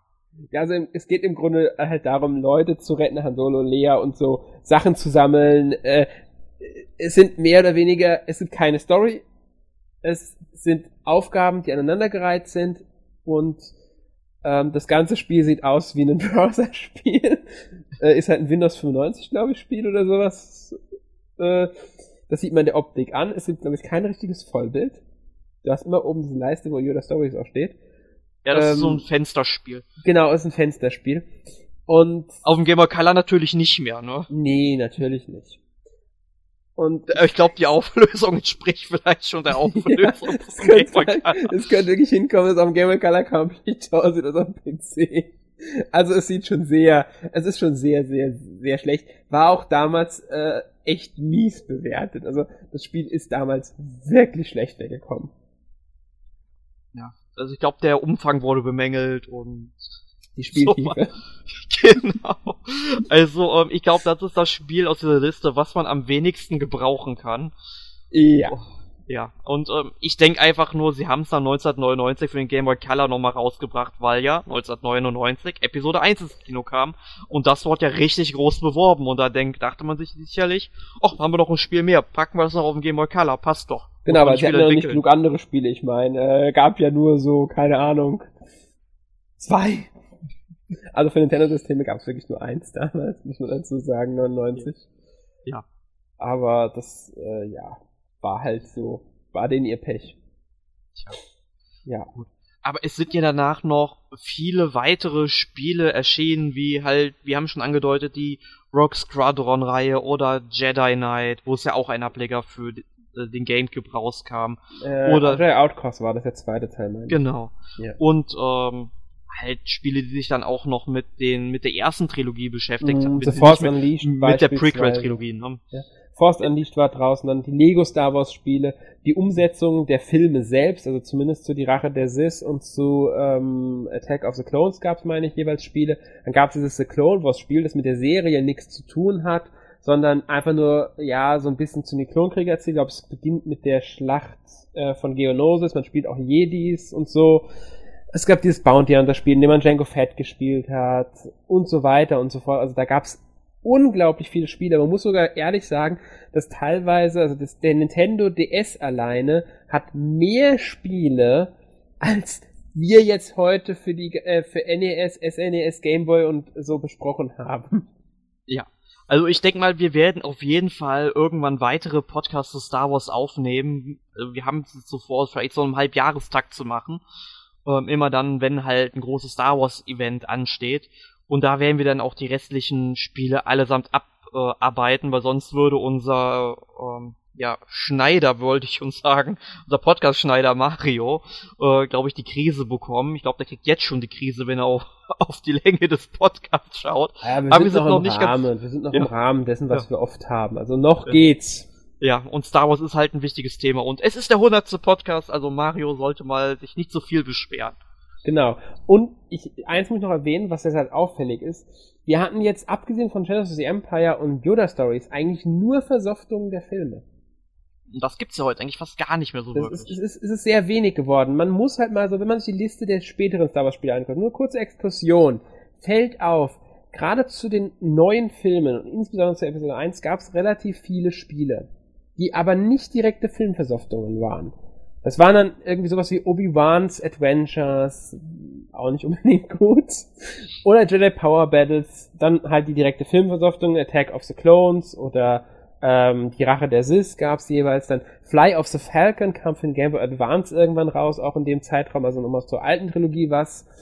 Wie gesagt, Bounty Hunter habe ich bereits angesprochen, gar nicht mehr schlechtes Spiel, mit dem man Django Fett gespielt hat. Schönes Actionspiel. Wünsche ich mir immer noch eine Neuumsetzung oder Fortsetzung, am besten Fortsetzung mit neuem Kopfgeldjäger und so. Star Wars 13 Setting wäre da sowas Schönes gewesen, da kann man auch gleich nur was zu sagen. Also sie haben dann schon ähm, viel gemacht noch. Lego Star Wars ist auch so ein Thema äh, war ja auch ein Riesenerfolg und hat diese ganze Lego-Reihe überhaupt erst eingeleitet. Das genau. erste Lego Star Wars am Gamecube damals unter anderem. Und ja, später kamen dann aber immer weniger direkte Versoftungen, Lego Star Wars mal ausgeklammert, und immer mehr Spiele, die begleitend funktioniert haben. Spiele zu den, zur Serie Clone Wars, die ergänzend waren. The Force Unleashed, großes Projekt damals auch mit äh, Buch und Comic. Force Unleashed 2, das eher schwach war, weil sie nicht mit der Fortsetzung gerechnet haben, was man auch am Ende vom ersten Force Unleashed merkt. Äh, und ja, dann wurde es auf Nintendo-Konsolen wieder weniger. Muss man sagen. Und jetzt, dann kommen wir jetzt auch schon zur aktuellen Problematik. Genau, wie sieht's denn da auf Nintendo-Plattform aus? Ja, das ist genau der Punkt. Die Disney hat, es hat Lukas Film komplett übernommen, mit allem drum und dran und mit den Star Wars Rechten. Gut. Jetzt müsste man denken, okay, Disney veröffentlicht ja eigentlich auch auf Nintendo-Systemen. Problem an der Sache ist, Disney hat zwar die Rechte an Star Wars und auch an vielen Star Wars Spielen, das heißt, Disney kann für Mobile-Geräte veröffentlichen, kann Star Wars in anderen Spielen wie Disney Infinity benutzen, merkt man ja gerade an Disney Infinity 3, ist ja auch für die Wii U erschienen ähm, und hat massive Star Wars Thematik, was ich von Anfang an gesagt habe, was bei 3.0 der Fall sein wird und es kam wirklich. Äh, da haben wir dann auch die Filmversoftung von Das Erwachen der Macht mit drin. Also es erscheint am 18. Dezember ein neues Spielset mit vier neuen Figuren, zwei sind im Spielset dabei. Äh, Finn, Ray, Poe und Kylo Ren sind es die Figuren und die werden wahrscheinlich die Filmstory erzählen, dieses Spielset. Was sie ja schon bei dem zweiten Spielset, Rise of the Against the Empire, gemacht haben, was ja auch die Filmstory sehr frei erzählt.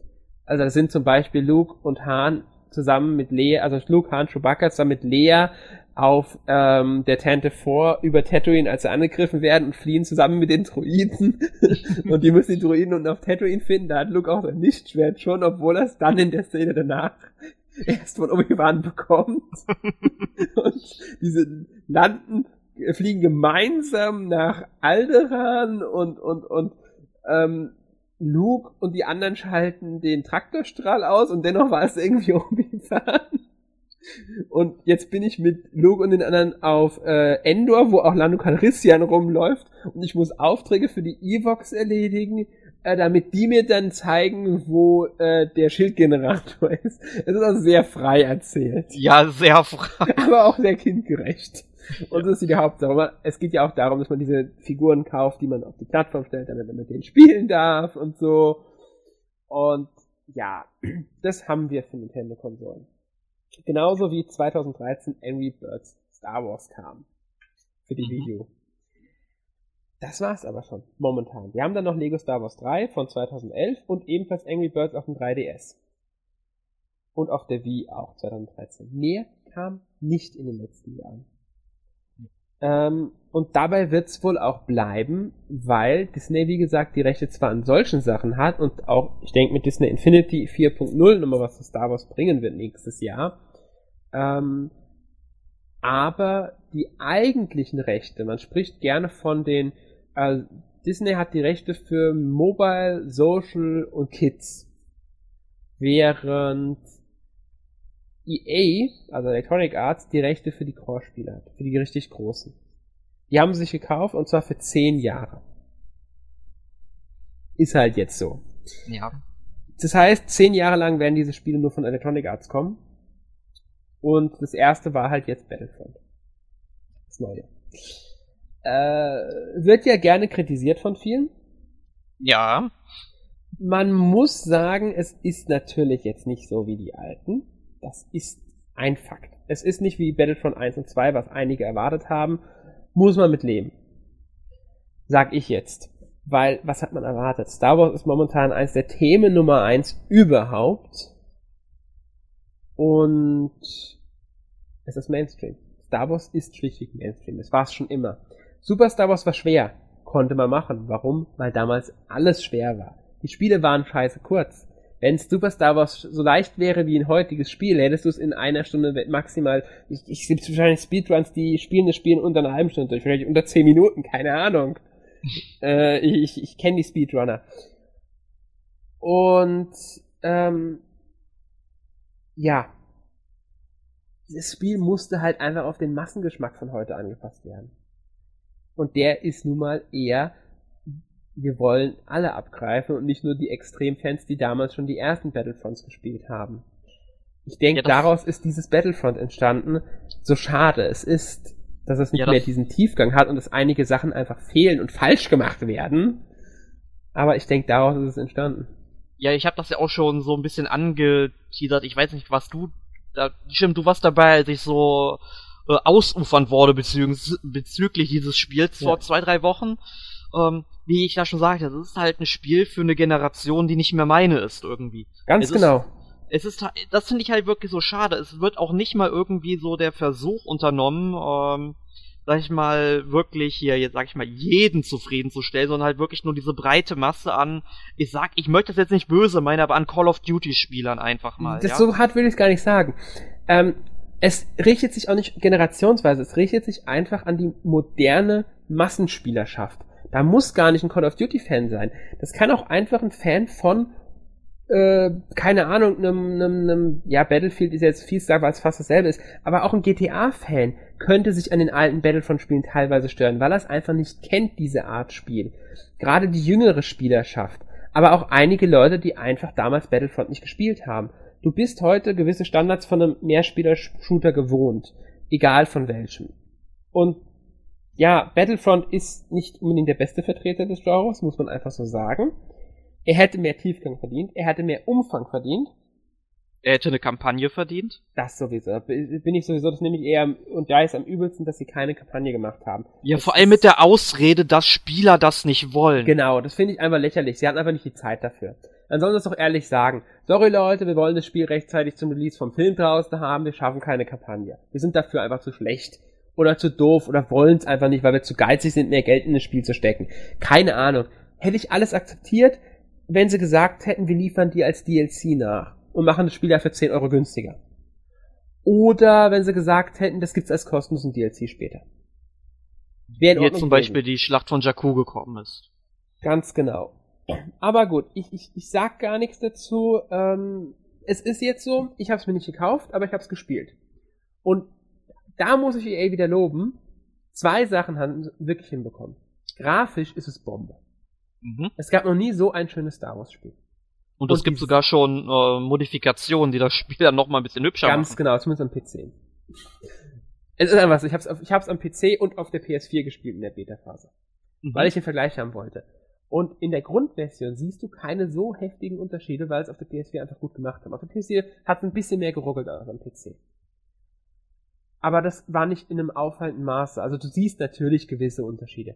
Aber wenn du jetzt einfach im Spielen drin bist, einfach drinnen bist, dann ist ja alles schnell und geht zack und zack. Und dann fällt es dir gar nicht so extrem auf, dieser grafische Unterschied. Obwohl der PC natürlich eine deutlich bessere Leistung erbringt. Ähm, aber allein das Grundding sieht fantastisch aus. Und die Soundkulisse ist der Hammer. Klar, sie verwenden viel Star Wars Musik. Trotzdem. Sie haben eine richtig gute Soundkulisse aufgebaut. Und als ich das gespielt habe, habe ich mir gedacht, Leute, warum keine Kampagne? Warum kein Singleplayer-Star Wars-Spiel mit diesem Teil? Mit dieser Grafik, diesem Sound. Dann könntest du mir sogar das Gameplay in Teilen verwenden, weil das reine Schieß-Gameplay funktioniert. Es ist in Ordnung. Es wirkt nicht so wuchtig, also es könnte ein bisschen mehr Feedback geben beim ähm, äh, ja losen Schießen, also Trefferfeedback und sowas. Fehlt mir ein bisschen. Das kann man aber anpassen. Außerdem ist es einfach geschuldet, man kämpft immerhin mit Laserwaffen. Mhm. Ähm, und ja, das kann man anpassen für ein weiteres Spiel. Dennoch finde ich es an sich von der Hinsicht her gelungen und hoffe, dass sie da ein Singleplayer-Spiel machen. Und sie arbeiten ja bereits an einem Singleplayer-Spiel. Kein Shooter wahrscheinlich, sondern eher ein. Also ich tippe auf ein Action-Adventure. Ja, vielleicht so Richtung Star Wars 1313? Könnte sein, weil Kerstin Kennedy in einem Interview kürzlich gesagt hat, dass nichts, was ähm, mal geplant war, komplett weg ist, dass sie das im Blick haben und auch beachten wollen und so weiter. Das hat sie in Bezug auf Underworld gesagt, die ja, offiziell hieß sie vielleicht nie so, aber ist egal, das war die Realserie von Star Wars, die mal in Planung war, für die etwa 50 Drehbücher existieren sollen. Äh, Verfilmung ist an der Finanzierung gescheitert, weil das war damals auch George Lucas. Sie wollen die Kinoqualität erzeugen und hatten damals die, das Problem, dass sie etwa 50 Millionen pro Episode brauchen. Und das war halt nicht finanzierbar bei 50 Episoden. Nee. Okay, man muss mal abwarten. Vielleicht macht jetzt Disney was draus. Wäre ja möglich. Es gibt Gerüchte, dass Netflix mitarbeitet. Ähm, weil Marvel haben sie ja schon Erfahrung mit und vielleicht sollen sie keine Star Wars Serie machen. Wäre ja was. Aber das nur am Rande erwähnt. Nee, also das Neue, ich, ich denke auch aus einem anderen Grund an Action Adventure. Einmal wegen 13 13, ganz klar. Aber auch wegen dem Team. Vis Visceral Games arbeitet dran. Das sind ja die, die auch Dead Space gemacht haben. Mhm. Ähm, Leiterin oder zumindest Mitarbeiterin des Ganzen ist Amy Henning. Die hat die Uncharted-Spiele gemacht, die ersten drei. Da war sie eine der maßgeblichen Storyschreiberinnen. Und, oh Gott, wie hieß er? Josh Hello? Ich weiß, ich weiß nicht, wie der hieß. Der war auch irgendein Schau, ist auch ein Schauspieler, der hat da auch mitgeschrieben, der ist auch mit dahin gewechselt. Nachdem bei Naughty Dog ja der große Weggang, bzw. Rauswurf, bzw. gegangen worden, Dings da, keine Ahnung, was, was das genau damals war, stattgefunden hat. Ähm, also Stühlerücken kann man es auch nennen. Sind ja einige zu Visceral gegangen, also die, zumindest diese beiden wichtigen. Und die arbeiten da wohl an diesem Star Wars Spiel mit.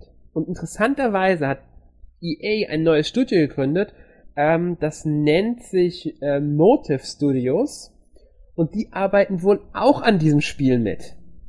Und Leiterin dieses Studios ist Jade Raymond, die man ja durch Assassin's Creed kennt. Ja? Mhm. Und jetzt kommt die Aussage von EA kürzlich, dass sie ja äh, im Sportbereich und im Ego-Shooter-Bereich gut aufgestellt sind, aber im Action-Adventure-Bereich, sprich Assassin's Creed, GTA-Bereich, Batman-Bereich, gar nichts haben und sich dort verstärken wollen hm, Amy Henning von Uncharted, Visceral Games Dead Space und dann Jade Raymond, hm, Star Wars dazu? Da könnte man Verdacht bekommen, dass es irgendwie in eine bestimmte Richtung gehen könnte, dieses Spiel. Aber es ist nicht eine Spekulation. Nee, aber es wird definitiv ein Singleplayer-Spiel da kommen und äh, ich denke, EA wird entgegen der eigenen Aussage jährlich ein Spiel bringen. Einfach weil sich, weil jährlich ein Film kommt. Es werden keine Filmversoftungen, aber sie haben auch genug Möglichkeiten und genug Studios, die sie beauftragen können. Und zur Not eben ein externes Studio. Ich hoffe ja immer noch, dass sie da sich mal ein gutes Studio für ein Singleplayer-Spiel angeln, also Singleplayer-Ego-Shooter, vielleicht mal wieder von BioWare was machen lassen im Star Wars-Bereich, äh, außerhalb von The Old Republic. Was dann alles zum Kanon natürlich hoffentlich dazugehört, storymäßig und ja. Aber, aber was du eben so noch gesagt hattest, mit dass EA ja kein GTA oder sowas hat, ne? Mhm. Die hatten sogar mal so ein Spiel, das äh, das Saboteur. Ja. Und das Lustige daran ist, ja, das wurde ja, glaube ich, von den ähm, Pandemic Studios mhm. gemacht und die haben Star Wars Battlefront und Star Wars Battlefront 2 2004 und 2005 entwickelt. Ich weiß, aber Pandemic wurde dann mittlerweile geschlossen. Ja. Ich, ja, ich meine, ich, ich mein, gut, das haben, ich meine, ähm, Sie haben ja vorher noch Herr der Ringe die Eroberung gemacht, was im Grunde äh, Battlefront mit Herr der Ringe ist. Ja, Nur, stimmt, haben sie ähm, auch noch. da sind ja da die Lizenzen ausgelaufen äh, und dann war das Spiel am Ende einfach nur eine Katastrophe. Ja. Und ähm, ja. Das Kein gutes schon, Spiel jedenfalls. Nee, nee, es war schon seltsam, das Spiel. Das stimmt. Nee, aber ich, ich war, war auch schade. Pandemic wäre ein guter Entwickler für so ein paar Star-Spiele. Aber wie gesagt, ich hoffe, dass sie eher auch extern sich ein bisschen umschaut oder zumindest die vielen internen Studios sinnvoll nutzt, sinnvoller als jetzt DICE. Es tut mir leid, DICE hat einfach keine gute Arbeit geleistet im Battlefront oder auch keine schlechte was? Arbeit, aber ke halt keine, keine hervorragende Arbeit. Nichts, was man, sag ich mal, von so einem erfahrenen Entwickler erwarten könnte. Genau, und ähm, ja, ich, ich, ich hoffe wirklich mal wieder auf ein. Also ich hätte nichts gegen den Star Wars Assassin's Creed. Jetzt nicht genau Assassin's Creed, also nicht mit, mit rumgekraxen auf Gebäuden oder so, sondern wirklich so ein Open World Action Adventure. Da hätte ich nichts dagegen, wirklich nicht. Ähm, gerne mit Fliegerei zwischen den Planeten. Äh, als Third-Person-Shooter so ein bisschen. Also so ungefähr vorstellen, wie ich es meine? Mm, ja. Also vielleicht, ich meine, in einem Ratchet Clank hatten sie das, glaube ich, mal ähnlich drin. Man könnte so ein bisschen wie äh, die Weltraummission in den Rogue Squadron Spielen machen. Du hast halt wirklich, du fliegst zwischen den ähm, Welten hin und her. Entweder kommst du dann zu Zufallskämpfen oder du fliegst wirklich selbstständig. Vielleicht bist du nur in einem einzigen System unterwegs, der zwei oder drei bewohnbare Planeten hat. Oder auch einen Mond. Kann man auch machen. Star Wars muss nicht unbedingt immer eine ganze Galaxis sein. Man kann auch einfach sagen, okay, das ist, du spielst jetzt einen Kopfgeldjäger oder sowas und du bist halt für die Mission dort. Es muss ja nicht gleich mit dem riesengroßen Star Wars Universum zu tun haben, beziehungsweise mit der Hauptstory. Es kann ja einfach nur eine kleine Nebengeschichte sein. Äh, oder du bist irgendeine, äh, bist irgendeine Rebellenzelle, die dort ist und kämpfst gegen irgendeinen Warlord des Imperiums, der nach dem Imper nachdem der Imperator äh, getötet wurde, äh, die Macht in dem System an sich gerissen hat. Gibt genug Möglichkeiten. Sogar mit Charaktererstellung kann man da einiges machen. Sofern sie besser ist als das Xenoblade. Aber das muss man jetzt nicht thematisieren.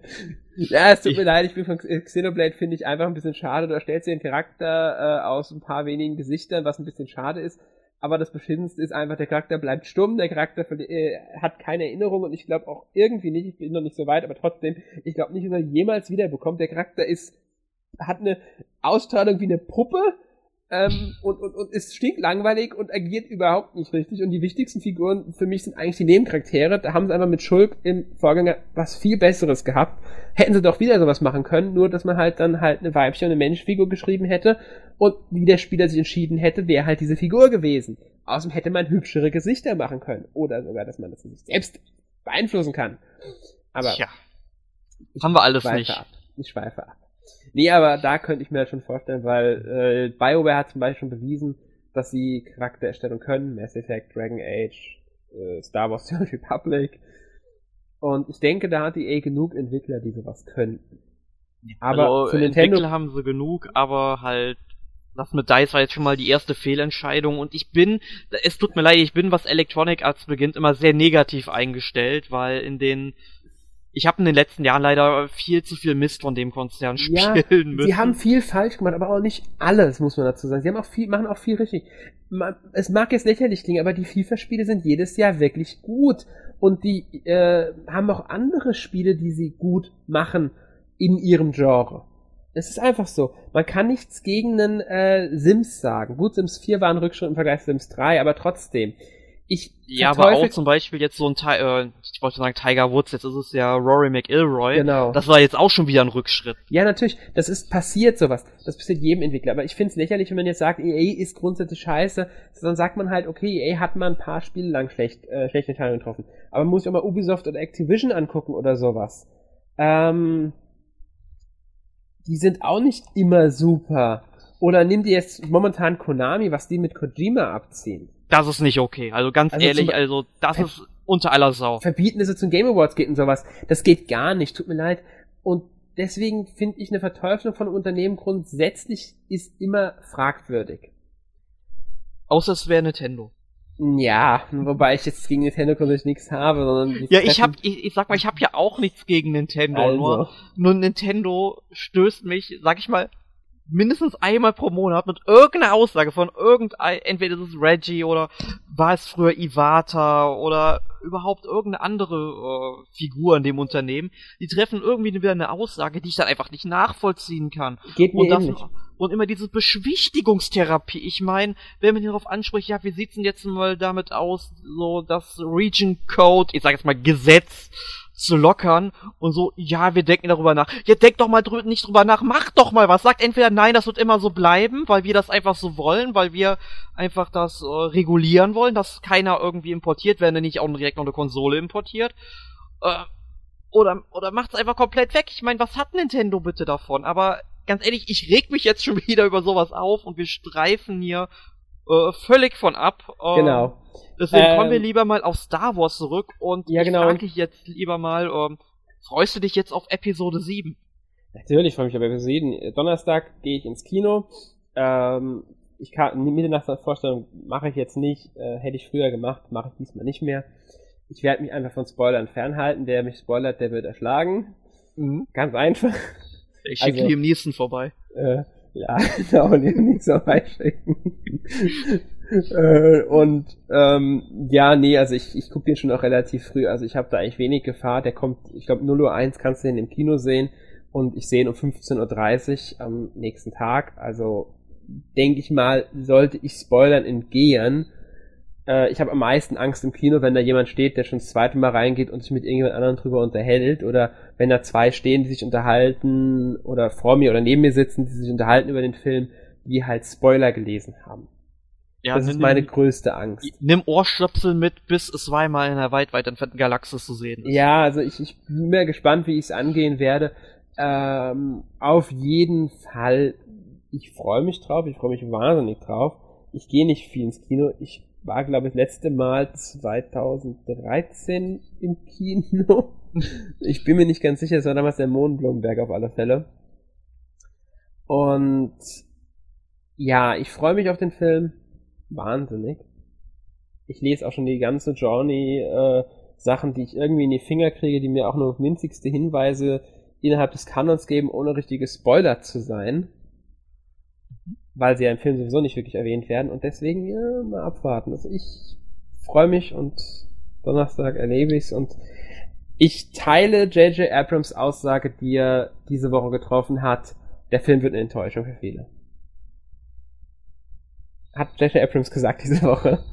Boah. Weißt du, warum er es gesagt hat? Warum? Weil die Erwartungen zu hoch sind. Ja, er gut, ist der Meinung, die Erwartungen der Leute sind zu hoch und diese Erwartungen, egal wie gut der Film ist, können unmöglich erfüllt werden. Das könnte kein Film schaffen.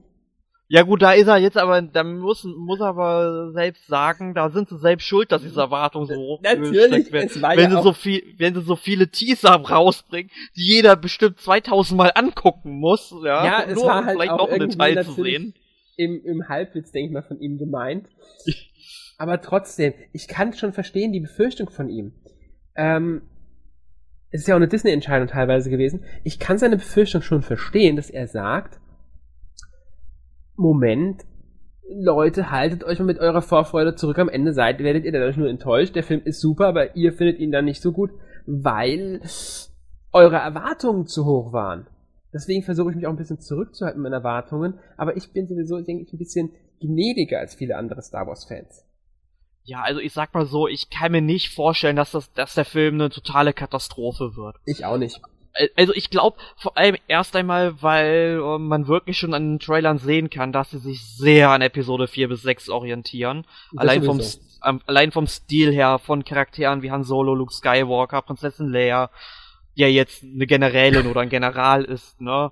Und so weiter. Du meinst Leia? Ja, genau. Ja, ist er, ist er. Und, Weiß ähm, man schon. Ja, eben, solche, solche Sachen halt. Und das da merkt man halt schon, dass man sich eher halt, wie gesagt, an 4 bis 6 und weniger an 1 bis 3 orientiert hat. Mhm. Und allein deswegen, ähm, ich, ich meine, schlechter als, was heißt schlechter? Ich meine, Episode 1 bis 3 sind auch nicht schlecht, meiner Meinung nach. Nur, mhm. ich werde die, ich werde Episode 7, das kann ich glaube ich jetzt schon ziemlich sicher sagen, nicht schlechter als 1 bis 3 finden. Mhm.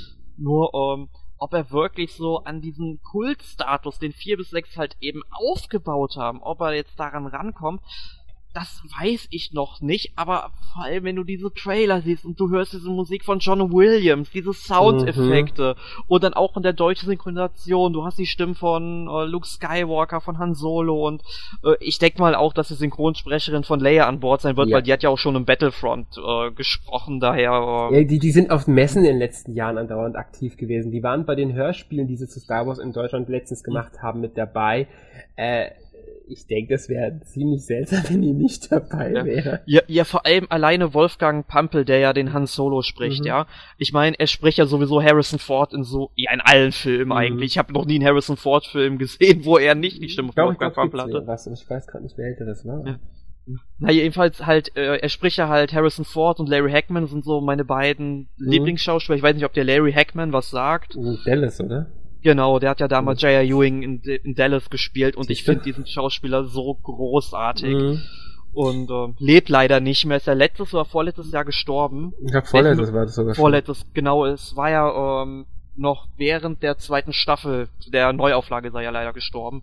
Weshalb sie ja die ganze Serie auch noch mal ein bisschen umstrukturieren mussten. Aber mhm. sie haben es wirklich, wirklich super hinbekommen mit dem Ende der zweiten Staffel, weil sie eigentlich ja, die komplette Geschichte zu Ende erzählt haben und dann uh, machen sie mit der dritten Staffel Mist und dann wird die Se Serie abgesetzt. Ja. Naja. Naja, auf alle Fälle. Aber ich freue mich auch auf Star Wars, du merkst es schon. Also ja, ja, ich, genau. ich gehe ich geh leider erst am Freitagabend um 19.30 Uhr rein. Für mich würde es vermutlich ein bisschen schwieriger, Spoilern zu entgehen. Ja gut, du darfst halt im... Äh, es gibt für Google Chrome ein, äh, ein Tool, ein Add-on-Tool zum Download, dass sämtliche Seiten, auf denen irgendwie Thematik Star Wars Episode 7 behandelt wird, blockt. Falls dir das hilft. Ich, ich glaube, also ich sag mal so, ich bin an dem Donnerstag sowieso erstmal von 9 Uhr morgens bis 9 Uhr abends oder so aus dem Haus. Mhm. Und ähm, in dem Zeit sitze ich halt in der Uni, ich darf halt nicht die nicht äh, der Versuchung, ey, oder ich muss der Versuchung widerstehen, Facebook zu öffnen. Ich, ich darf, ich sag mal, ich darf eigentlich überhaupt kein Internet anmachen, weil ich krieg mit Sicherheit über ähm, Epi Gamer sicherlich irgendwie eine News, das passiert in Star Wars, und dann ist da direkt ein Bild bei und ich so, nein! Ja. Und du und, darfst äh, auch nicht mit äh, irgendwie äh, Freunden reden, die den vielleicht vorher gesehen haben oder sonst irgendwas. Es ist sehr riskant, den Star Wars Film nicht direkt am ersten Abend zu sehen, aber denk dran, am 14. glaube ich, nee, am 16. Hm? Irgendwann vorher ist die 14. glaube ich in Amerika, 16. in Deutschland ist oder 15 in Deutschland ist die Premiere. Das heißt, es gibt vorher schon Leute, die den Film gesehen haben. Und Bildverlust heute 500 Karten für die Premiere in Deutschland. Das heißt, es gibt also auch nicht Medien-Leute, die den Film vorher schon gesehen haben. Mhm. Ähm, man muss also wirklich vorsichtig sein ja, ja, also und, und dann halt freitags ähm, ist es bei mir so, ich bin morgens halt auch wieder relativ früh aus dem Haus, weil ich mit Kommilitonen noch lecker Sushi essen gehe, bin dann halt Nachmittag erstmal da komplett abgelenkt und ich weiß, dass da eigentlich kein Star Wars Film drunter ist. Das sind alles so Banausen bei mir im Studiengang, die finden alle Star Wars nicht okay. Ja, es ist mein Vorteil, ich äh, bin vor, vor ich gucke, äh, nicht irgendwie unterwegs groß und ähm, ich habe wenig Kontakt dann zu, wenn ich nicht möchte, zu Leuten, die sich mit Star Wars beschäftigen, ernsthaft. Also kann ich dem auch so ein bisschen entgehen, hoffe ich. Und dann werde ich halt irgendwie Freitag Nachmittag, Schrägstrich äh, Vorabend, dann versuchen, schön in die Stadt zu fahren und versuchen, keinerlei Gespräch aufzunehmen. Ich, ich, ich muss auch sagen, ich höre seit langer, langer Zeit nicht mehr mit MP3-Player oder über Handy Musik. Ich glaube, ich führe das an dem Tag wieder ein, aber auch wirklich dann nur für den Tag, damit ich andere Leute nicht hören muss und einfach, ich höre dann einfach nur Star Wars Musik. Das finde ich okay, ja, dann bin ich richtig drauf eingestellt. Und ja, aber äh, wie gesagt, die Erwartungshaltung ist hoch. Ich darf mich nicht spoilern lassen, es wird gefährlich, aber ich hoffe, ich schaffe es irgendwie. Ja, also ich denke, man, man kann es schaffen, wenn man möchte. Wenn man wirklich möchte und es nicht erst zwei Wochen nach Kinostart ist, schafft man das. Ja. Äh, ja, aber ich bin wirklich gespannt auf den Film und auch gespannt, ob ähm, meine persönlichen Spekulationen und Vermutungen sich bewahrheiten. Ja, ich auch. Ich bin auf den Auftritt von Mark Hamill gespannt. ja. Ähm, da wird ja eine richtige Geheimniskrämerei ja, ja. gemacht. Ich befürchte halt wirklich, dass es eine sehr langweilige Rolle wird am Ende dann und dass er wirklich nur ganz kurz in dem Film auftaucht. ja, ich kann mir so vorstellen, dass er so ein bisschen, wie zum Beispiel Mace Windu in Episode 1, dann auch erst in der zweiten Hälfte irgendwie auftaucht, man auch nicht eher, wirklich. Ich denke wirklich eher ans letzte Viertel vom Film und an der Obi-Wan-Rolle. Ja, also ist eine Vermutung von mir. Ich denke auch. Also ich, also auch wenn jetzt irgendwie immer vermutet wird, ist Luke auf die böse Seite Nein, wechselt, glaub, das, das wird, ich, ich fände, das wird so weit hergeholt, weil nee, gar nicht mal. In dem, im erweiterten Universum hatten sie das wirklich drinnen in einer der besten Comicreihen, die es gab. Und sie haben es sehr logisch aufgeführt, wie es passiert. Also es geht wirklich. Du kannst Luke auf die dunkle Seite rüberbringen, wenn es gut umgesetzt ist. Das geht. Es geht immer. Also das ist nicht das Problem. Aber ich glaube nicht, dass sie es machen, weil ähm, es für viele Fans ein ziemlich heftiger Einschnitt wäre, auch wenn Mark Hamill selbst das schon vor ewigen Zeiten ähm, mal gesagt hat, dass er das interessanter fände, als Luke weiterhin als Guten zu spielen. Also schon lange bevor Episode 7 geplant war. Ich glaube sogar noch bevor Episode 1 geplant war, hat er das mal gesagt. Ähm, was dadurch kommt, dass Mark Hamill einfach lieber Bösewichte spielt. Ja. Was man ja auch durch 20 Jahre Joker synchronisieren und so weiter merkt. Mhm. Ja, aber wie gesagt, der Film wird gut. Momentan drehen sie auch schon Episode 8. Und da wird ja äh, Mark Hamill auch wieder dabei sein, wie ich verstanden habe. Ja, ich glaube, der ist wieder dabei. Muss man halt dann schauen, inwieweit.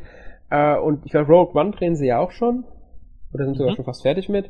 Der kommt ja dann nächstes Jahr. Episode 8 kommt ja dann erst 25. Mai 2017. Warum am 25. Mai 2017? Ähm, Warum nicht im vermutlich, äh, vermutlich, weil sich dann die Veröffentlichung von Episode 4 zum 40. Mal jährt. Ganz genau. Äh, interessanterweise, Amerikaner kriegen das nicht am 25. am Jahrestag. In Deutschland, wir kriegen es tatsächlich auf den Tag genau 40 Jahre nach dem US-Start von Episode 4.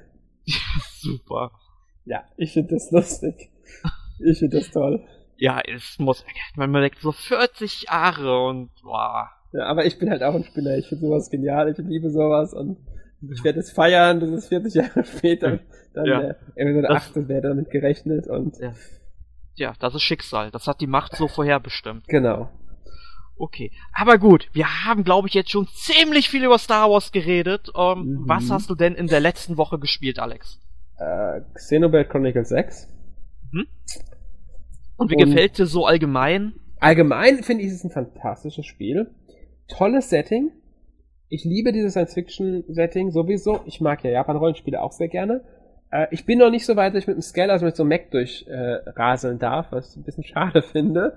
Darauf mhm. freue ich mich schon. Äh, hab auch schon gehört, dass das Spiel sich zu dem Zeitpunkt mal komplett wandeln soll, zu einem fast anderen Spiel schon. Ähm, ich mag das Kampfsystem, obwohl es mir teilweise etwas zu indirekt ist. Ich hätte lieber eine Taste, die ich halte, um zu schießen. Also dass zumindest die Schuss, der Schuss aktiv ist und nur die Attackenwahl unten indirekt. Mhm. Fände ich persönlich einfach schöner. Ähm, äh, ansonsten, ich finde es grafisch fantastisch für die Wii U. Klar, es ploppen immer wieder mal Sachen auf. Ich habe schon einmal fast ich in einen viel zu starken Gegner reingerannt bin, weil er auf einmal aufgeploppt ist erst. Ich habe schon einen ähm, Missionsziel, also einen Typen, den ich anquatschen sollte, nicht gefunden, weil er einfach nicht aufgeploppt ist. Und ich dann einfach weitergerannt bin, weil ich dachte, er ist ein Stockwerk tiefer. Äh, solche Fehler hat das Spiel ganz klar. Ich und das passiert auch mit, hast du dir diese zusätzlichen Packs runtergeladen? Äh, nein. Das ich vergessen. Siehst du? Äh, wäre mir interessant zu wissen, ob es dann immer noch so wäre. Ja, das muss ich mal gucken. Ähm, und was noch? Außer jetzt automatisch, hat mir irgendwas geupdatet, bevor ich das Spiel starten konnte. Kann man das automatisch macht bei dem Spiel. Und ja, ich kritisiere halt ganz klar die Charaktererstellung. Ich finde es gut, dass man einen Charakter erstellen kann. Habe ich nie was gegen. Ich finde es schade, dass es relativ wenige Gesichter gibt. Ich spiele jetzt einen weiblichen Charakter, weil ich die männlichen einfach zum Großteil einfach beschissen fand. Tut mir leid. Ähm, ich finde es schwachsinnig, dass in der deutschen Version die Möglichkeit rausgemacht haben, dass man die Brustgröße der Frauen einstellen kann. Das haben sie in der amerikanischen und der europäischen entfernt. Es ist ein minimaler Punkt, aber ich finde die Standardbrust, die sie festgelegt haben, eigentlich viel zu groß, deswegen das Ganze wieder vollkommen schwachsinnig ist. die ist aber auch unrealistisch von der Proportion her, wie es aussieht. Da hätten ja, sie an, einfach, Anime-Figuren halt, ne? Ja, da hätten sie einfach was anders machen sollen. Es wirkt gar nicht wie Anime. Das ist ja der Punkt. Nur die Gesichter ein bisschen und selbst die nicht 100%. Und dann finde ich, ist, ist, ist, ist ansonsten gibt es nur noch eine Zensur. Sie haben halt, also es gibt Bikinis und sowas, die sind sehr knapp im Spiel. Und dann fällt die Oberweite auch wieder nicht so extrem aus. Also das ist irgendwie ein bisschen seltsam, hängt immer von der Kleidung ein bisschen auch ab. Äh, da haben sie halt geändert, dass der eine weibliche Charakter immer was drunter trägt, weil die erst 13 ist. Das finde ich vollkommen in Ordnung, ehrlich gesagt. Da regen sich aber einige drüber auf, weil es jetzt Zensur ist. Äh, tut mir leid, da sehe ich keine Zensur drin. Das sehe ich als ich, ich, ich sag mal so, ich sag mal so, mich stört sowas, sowas stört mich im Grunde halt. Es gibt halt so ein paar Sachen, die stören mich nicht wirklich. Ich finde es zwar schade, weil es halt, sag ich mal, nicht im Grunde, ich sage jetzt mal in Anführungszeichen, das Kunstwerk ist, wie sich die Entwickler das gedacht haben. Das ist ja genauso, wie du, ähm, wenn du mal so andere Spiele guckst, wo dann zum Beispiel nationalsozialistische Symbolik verwendet wird. Weil ja. in, in Filmen darf es verwendet werden, in Spielen nicht, obwohl beides mittlerweile als Kunst gilt, ne? Und das, da denke ich mir auch nur so, ähm, warum setze ich da nicht mal einen Entwickler hin? Ja gut, er wird dann für ewig sicherlich als der Hakenkreuzentwickler in die Geschichte eingehen, aber meine Güte, es ist halt Kunst, es gehört zur deutschen Kultur. Da, was heißt deutsche Kultur? Ich meine, ähm, das ist halt die deutsche Vergangenheit, mit der muss man sich auseinandersetzen. Du kannst nicht einfach nur, ich finde, wenn du einfach dann so ein Hakenkreuz durch irgendwie so ein anderes äh, Kreuzer ersetzen, so weiter, nur damit es angedeutet wird, ähm, ich meine, da gehst du dieser ganzen Diskussion ja komplett aus dem Weg. Ja, aber das Problem ist, das deutsche Recht müsste geändert werden dafür. Und dafür müsste erstmal jemand eine entsprechende Klage bei Gericht einreichen und das macht eben keiner, ja. weil der nu Nutzen-Kosten nicht, in, nicht passt. Du bräuchst erstmal einen Fall dafür, das heißt ein Spiel und das würde bedeuten, du könntest dein Spiel nicht veröffentlichen, bis der Fall entschieden ist und das kann sich über Jahre ziehen. Der Fall kostet Geld und damit hat keiner mehr Interesse daran. Und von sich aus macht es keine Partei, weil, wozu führt das? Die Partei ist direkt als die Nazi-Partei verschrien. Ja, dann soll das doch. Ich meine, ist einfach so. Aber wir, wir schweifen ab vom Thema. Ja, das müssen wir, genau. können wir irgendwann mal thematisieren. Ich wollte es auch nur anmerken, damit man weiß, was da geändert wurde. Mhm. Es sind beides Änderungen, die ich jetzt nicht wirklich schlimm finde, muss ich sagen. Nee. Ähm, ähm, aber darf ich hier mal eine Frage zu Xenoblade ja? Chronicles stellen? Weil ich habe gerade die Pappschachtel, also ich habe die Limited Edition gekauft. Mhm. Die habe ich hier gerade rumliegen. Ich habe es leider noch nicht gespielt und bei den Controller-Abbildungen, da sehe ich tatsächlich eine Tastatur. Inwieweit wird denn eine Tastatur unterstützt? Du kannst Nachrichten eingeben, weil das Ding hat auch ein, also das Ding hat schon einen sehr krassen Online-Modus, wie ich gemerkt habe. Den habe ich bisher kaum benutzt kannst, glaube ich, sogar mit Spiel, ich weiß nicht genau, wie das funktioniert. Also du kannst auf jeden Fall Nachrichten deinen Avatar hochladen, dass andere den engagieren können und mitnehmen können, wenn sie Unterstützung brauchen. Ähm, du bist in Trupps organisiert, mit denen du am Auftrag erfüllst, allerdings ohne, dass die anderen Spieler bei dir dabei sind. Was ich noch nicht so ganz raus habe, ist, ob du auch mit anderen Spielern gleichzeitig in der Welt unterwegs sein kannst. Aber du kannst wohl irgendwo Nachrichten eintippen auch. Ob die jetzt einfach nur dafür da sind, dass du dann Berichte, also Miiverse-Nutzung machst oder irgendwie anderweitig, weiß ich jetzt noch nicht. Okay. Ähm, das muss ich dann schauen. Ähm, yeah. Nochmal, das ist, oder fra frag, wer hat das bei uns getestet? Jonas? Äh, Jonas. Frag Jonas, der weiß wahrscheinlich eher. Ähm, kurzes Fazit zu dem Spiel. Bisher finde ich es gut. Ähm, Nebenquests sind mir oft zu seicht, also zu, zu sammel mir fünf davon, töte mir davon zwei, komm zurück oder komm nicht zurück dann und du hast die Mission erfüllt und, und ähm, gerade die Sammelmissionen sind ätzend, weil äh, Sammeln von Objekten funktioniert so, in der Spielwelt liegen Juwele rum, blaue, du sammelst einen ein, zack, du hast einen zufälligen Gegenstand. Fertig. Es kann alles möglich sein. Kann Ausrüstungsgegenstand sein, das kann eine Beere sein, es kann alles sein. Und jetzt hast du die Mission, sammel mir fünf bla bla bla Bären in Primordia, dem ersten Kontinent. Jetzt kannst du das riesige Gebiet Primordia, das ist wirklich groß, durchlaufen, diese blauen Juwelen einsammeln und wenn du Glück hast, kriegst du das Ding. Wenn du Pech hast, nicht. Und dann läufst du die ganze Zeit in der Gegend rum, sammelst diese Juwelen ein, in der Hoffnung, dass du irgendwann mal fünf von denen hast. Es kann schnell gehen, es kann aber auch ein paar Stunden dauern. Ja, okay, wenn ich das jetzt schon so höre, dann habe ich schon Angst, was sie bei, wie sie die Welt von ähm, dem nächsten The Legend of Zelda füllen wollen. Ich ja. meine, gut, das sind andere Entwickler, aber trotzdem. Ja, äh, es ist jetzt auch nur eine Kleinigkeit. Es sind halt diese Nebenmissionen, die da ein bisschen anstehen. Ähm, es ist jetzt nicht so schlimm, weil du sowieso meistens in der Welt unterwegs bist, auch für andere Sachen. Und dadurch machst du es dann mit. Ich habe solche Sammelmissionen irgendwie immer nur nebenbei erledigt. Manchmal ohne es zu merken. Auf einmal poppt auf Mission erfolgreich. Oder, hä, was? Oh, habe ich fünf davon gesammelt. Schön, toll. Ähm, aber manchmal gibt es auch wirklich Missionen, bei denen du ein richtiges Gespräch führst und äh, es zu kurzen Sequenzen kommt und du auch Dialoge führst und du kannst immer zwischen zwei Antwortmöglichkeiten wählen in solchen Momenten. Das hat dann hauptsächlich Einfluss auf die Harmonie zu deinen Begleitern, was wiederum Harmoniemissionen freischaltet. Ähm, ja. Aber es ist halt schon manchmal ein bisschen nervig. Im Normalfall geht es relativ schnell, wenn du es nebenbei mitmachst. Aber ich habe jetzt zum Beispiel das Problem, ich brauche einen Gegenstand, der in der Harmoniemission, der abgebaut wird von den Sonden, den kann ich also nicht von Hand einsammeln. Und die Sonden, soweit ich es bisher raus habe, geben mir die Sachen zu irgendwann halt. Und das ist auch noch eine seltene, seltene Ressource, das heißt, die kommt halt nicht jedes Mal mit.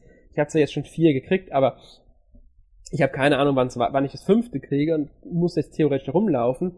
Kann einige Missionen noch gar nicht erledigen, weil die Gegner zu stark sind ähm, kann auch nicht in die beiden neuen Gebiete, weil da, wo ich in neuen Gebiete reinkomme, die Gegner sofort stark sind, aber auch aggressiv. Das heißt, sie greifen mich von selbst an.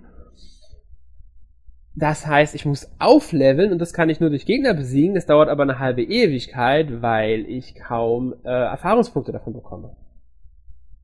Da hat das Spiel, meine ich, so eine kleine Schwäche, wie ich finde. Vielleicht mache ich auch einfach nur was falsch. Ich bin aber zu doof für das Spiel. Ja, am besten musst du dich ja auch mal mit Jonas in Verbindung setzen. Ja, muss ich vielleicht mal machen. Äh, ja, und dann habe ich übrigens noch Disney Infinity 3.0 gespielt, ein bisschen. Als kleine Star Wars Vorbereitung. ja, Aber, irgendwie muss man das ja machen. Ja, das war's dann schon wieder. Ja, ich habe ja bei mir in den letzten Wochen, das hatten wir in der Redaktionskonferenz ja schon mal mehrmals angedeutet oder be behandelt, dass ich mir ja wirklich jede Woche eine Episode von Star Wars angucken wollte, bevor Episode 7 kommt. Habe ich auch durchgezogen, gestern Rückkehr der Jedi-Ritter gesehen, also ich bin bereit. Hab dann die Tage auch ein bisschen ähm, eben Battle of Jakku gespielt, also der DLC zu Battlefront. Ja, ist halt wirklich tatsächlich nur ein Modus. Also der Wendepunkt-Modus ist die Schlacht von Jakku. Und das heißt, du musst dort eben ja so quasi drei Punkte verteidigen, wenn du zu den ähm, äh, Imperialen gehörst. Und äh, wenn du halt auf den Seiten der Rebellen kämpfst, dann musst du die versuchen eben zu erobern. Und mehr ist das wirklich nicht, weil es gibt keine Missionen, die wirklich auf diesem Planeten ausgelegt sind, wie es zum Beispiel bei den anderen Planeten gab. Da gab es ja immer irgendwie pro Planet, sag ich mal, vier Karten im Grunde, ne? Die dann immer in einem anderen Modus funktioniert haben. Das gibt es hier, so wie ich das gesehen habe, nicht. Und das ist halt wirklich sehr traurig, was mit diesem Spiel passiert. Und ähm, Electronic Arts sollte sich jetzt wirklich überlegen, ob sie nicht den Leuten lieber die 50 Euro für den Season Pass zurückerstatten werden oder zumindest, sag ich mal, einen Großteil davon. Nämlich, wenn der genau so aussieht, wie sie es hier mit dem kostenfreien DLC gemacht haben, dann gute Nacht. Abwarten. Vielleicht kommt wirklich was richtig Großes. Ja, ich meine, ich lasse mich gerne eines Besseren über belehren, nur mhm. ich nur ich weiß halt, wenn man einmal mit der Scheiße anfängt, dann dampft die Scheiße aber richtig lang. Ja, man muss, meine, man, es ist jetzt schon so registrieren, dass dem Spiel die Spieler wegspringen, abspringen. Ja. Das ist jetzt schon zu merken, was ein bisschen schade ist, aber man, da muss man abwarten. Ähm, ja, ich wollte noch anmerken, ich habe auch noch Anime geguckt natürlich. Das muss auch noch erwähnt werden. Psychopath Staffel 2 angefangen, äh, erste Volume geguckt, fantastisch. Äh, also besser als die erste Staffel? Mm, das würde ich jetzt so nicht sagen. Gleich gut. Also ich finde es schon, ich finde schon immer noch sehr gut, aber ich könnte jetzt nicht sagen, was mir von beiden besser gefällt. Ähm, die erste Staffel hat mehr Zeit für den ganzen Aufbau sich genommen und auch gehabt, weil sie halt 24 Folgen hatte, meine ich, waren's. Genau. Jetzt hat nur elf Folgen, dadurch geht alles viel schneller. Äh, wodurch du auch eine gewisse äh, höhere Spannungskurve hast. Du bist immer viel mehr reingezogen in vieles, weil alles zack, zack, zack aufeinander passiert. Ähm, das sorgt für einen schönen Fluss in der Serie und fesselt ungemein. Das heißt aber jetzt nicht, dass es besser ist als das andere. Es ist immer, es ist einfach fantastisch gut und ich finde die Story auch wieder super spannend und alles. Die neuen Charaktere, die sie einführen, sind zum Großteil wirklich äh, interessant und äh, auch toll. Ähm, teilweise sogar mysteriös, muss man dazu sagen. Es passieren echt heftige Sachen, die ich, da schluckst, da siehst du schon mal so da und schluckst so ein bisschen, oh, meinst jetzt schon, ich glaube, das sind jetzt sechs Folgen, die zweite hat dann fünf Folgen, also ich habe schon über die Hälfte der Staffel geguckt. Ähm, also da bist du schon so ein bisschen, oh, okay. Äh, das ist schon, die neue Inspektorin ist so im Vergleich zu Akane und auch Genosa schon so ein bisschen ganz anders wieder so, aber äh, so eine, ja, finde ich recht interessant, das Ganze. Du hast, kennst ja die erste Staffel, gell? Genau, die erste habe ich gesehen, fand ich großartig. Einer ja. der besten Anime auf aller Zeiten, definitiv. Ja, meiner Meinung nach auch. Und ich finde es halt schön, dass sie diese alten, also viele alte Charaktere wieder drin haben. Ähm, die, wie heißt sie? Yayoi, glaube ich, heißt sie, gell? Diese Ermittlerin, die eine, die eine Vollstreckerin. Ähm, und dann die, diese Computerspezialistin. Ich habe jetzt den Namen von der gerade nicht im Kopf. Ich, ich auch nicht, weil das ist schon bei mir ein bisschen länger her, wo ich die erste Staffel ja, gesehen habe. Die kommen auf alle Fälle auch beide wieder drin vor und das finde ich halt äh, schon ganz interessant, dass die jetzt wieder dabei sind. Ähm, was aber abzusehen war, äh, dann ist Dinosa natürlich dabei wieder mit seinem Auftritt. Und ja, das Team hat trotzdem neue Leute. Auch interessant finde ich die etwas stärkere Konzentration auf, das ist jetzt kein großer Spoiler, weil das schon direkt am Anfang auch passiert mit, die anderen Teams vom äh, ähm, Büro für öffentliche Sicherheit. Es gibt ja Team 1, Team 2, Team 3 oder vielleicht auch noch mehr, keine mhm. Ahnung. Und die spielen eine größere Rolle in der ganzen Storyline mit. Das finde ich interessant. Das ist, finde ich auch, du hast einfach, die sind jetzt keine großen Charaktere, du hast einfach ein bisschen mehr Einblick, ein bisschen mehr Charaktere auch zu anderen Vollstreckern. Einige haben wirklich keine wirkliche Rolle. Ich glaube, da sind so ein paar Vollstrecker, die sagen nicht einen Satz oder so aber sie sind da und es gibt einfach so einen kleinen Aspekt dazu, finde ich. Das erinnert mich so ein bisschen an die verschiedenen SG-Teams von Stargate. Also da gab es ja auch verschiedene Teams, von denen du aha. eigentlich nie was mitbekommen hast, aber dann hörst du immer, ja, wir müssen jetzt SG5 unterstützen genau. und so weiter. Und die tauchen halt jetzt wirklich auch mit aktiv auf, greifen aktiv mit ein, haben teilweise wichtige Rollen für die Handlung sogar zum Teil. Und das finde ich einfach äh, schön gemacht und gut gemacht alles. Ähm, bin ich mal gespannt, wie die Story ausgeht und äh, ja. Dritte Staffel gibt's ja, glaube ich, keine. Nee, aber es soll auf jeden Fall so ein, ähm, eine Neuauflage von der ersten Staffel kommen. Es gibt einen Film auf alle Fälle. Ja, genau, den Film und das, die erste Staffel, da werden dann die, da werden zwei Folgen erstmal zusammengeschnitten und dann pro Folge doch mal so circa zehn Minuten zusätzliches Material. Okay, das finde ich interessant, aber ich weiß nicht, ob ich jetzt zwingend äh, einen ähm, äh, Neuauflage der ersten Staffel bräuchte, hätte ich lieber eine dritte Staffel, wenn ich ehrlich bin. Ja, ich, ich meine, keine Ahnung, ich muss mal gucken, wie es am Ende wird. Wenn man dann, wenn man ganz neue Aspekte von der Serie dann dadurch gewinnen kann, dann sehe ich es nicht äh, schlecht, aber am liebsten eine Fortsetzung ist mir immer lieber. Ja, in mir nämlich auch. Ja. Aber so an Anime, da habe ich diese Woche, ich glaube, nur drei Folgen Alt Noah Zero geschaut. Mhm. Ähm, und ich, also die dritte Volume habe ich mir angeschaut. Ich habe also jetzt noch nicht die vierte geschaut. Die, ich will die vielleicht dieses Wochenende noch abarbeiten. Mhm. Ähm, und ansonsten, ansonsten habe ich ja wie ein Wahnsinniger bei Amazon gekauft. Also da gibt's ja, es gab ja erst die äh, Cyber Monday Woche, dann kam die Christmas Week und jetzt gibt es die Last Minute Angebote und irgendwann kann Amazon bitte auch mal aufhören, weil ich habe jetzt erst einmal die Hobbit-Trilogie in 3D hier liegen, dann die Oceans-Trilogie, die Rush Hours-Trilogie, die Mad Max-Trilogie, ich habe mir Django Unchained gekauft, dann habe ich mir alle Police Academy-Filme geholt, die ganze Serie Boston Legal, die komplette Serie der Neuauflage von Dallas, äh, Fluch der Karibik, alle Folgen, äh, alle, Filme auf DVD, Harry Potter alle auf äh, äh, Blu-ray und ähm, ja, Harry Potter auch auf Blu-ray und dann noch ähm, so Spiele wie die Mega Drive Collection für die PS3 und Assassin's Creed Unity für die PS4 und Amazon muss aufhören. Amazon muss aufhören. Bitte. Das werden sie. Und weißt du, wir müssen auch aufhören, weil uns Mario sonst ganz schön böse ist, glaube ich. Und ja. die Hörer auch langsam genug haben. Wir schweifen auch ganz schön ab. Ja gut, aber dann was ich dann eine Sache noch. Ja? Ähm, ich habe gespielt äh, Nintendo Badge Arcade. Ne? Ich denk mal, ich weiß nicht, ob du es schon mal gespielt hast. Ja, manchmal hin und wieder. Ja, ich meine, ist ja ganz nett, aber ich finde es trotzdem, jetzt wo ich das Spiel dann zwei Wochen, in Anführungszeichen Spiel, muss man ja sagen, ist ja eher so eine Art Simulation, ne? Nur, wo ich jetzt zwei Wochen gespielt habe, ähm, ich muss sagen, es ist eine verdammte Drecksoftware. Also, mhm. äh, äh, es ist teilweise dermaßen unfair, wie du überhaupt an Proberunden, also man muss an Gratisrunden kommst. Ja, du musst ja erst einmal dieses Trainingsspiel absolvieren, was ja dann irgendwie auch immer wieder anders ist und manchmal äh, vor ein paar Tagen war es so, da standen dann vier Weihnachtsmänner auf vier verschiedenen Plattformen.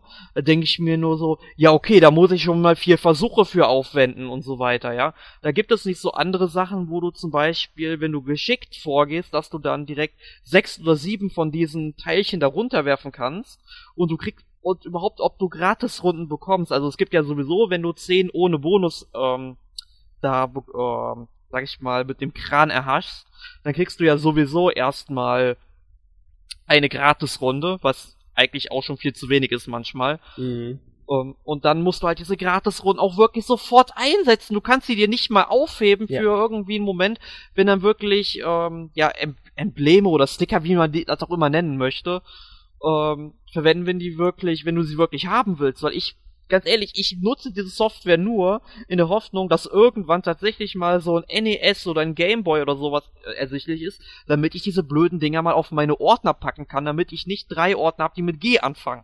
Ja, hast du schon mal gesagt. Ja, ja, ich weiß, ich bin auch nicht so begeistert von.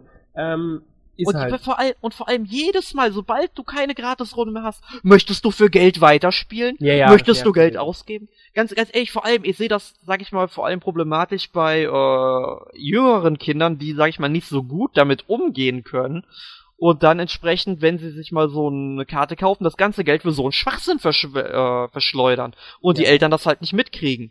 Und so weiter. Und da äh, also ganz ehrlich, Nintendo macht mit dieser Software so viel Mist und sollte sie meiner Meinung nach eigentlich direkt wieder entfernen, weil sie eigentlich keinen Sinn ergibt. Ja.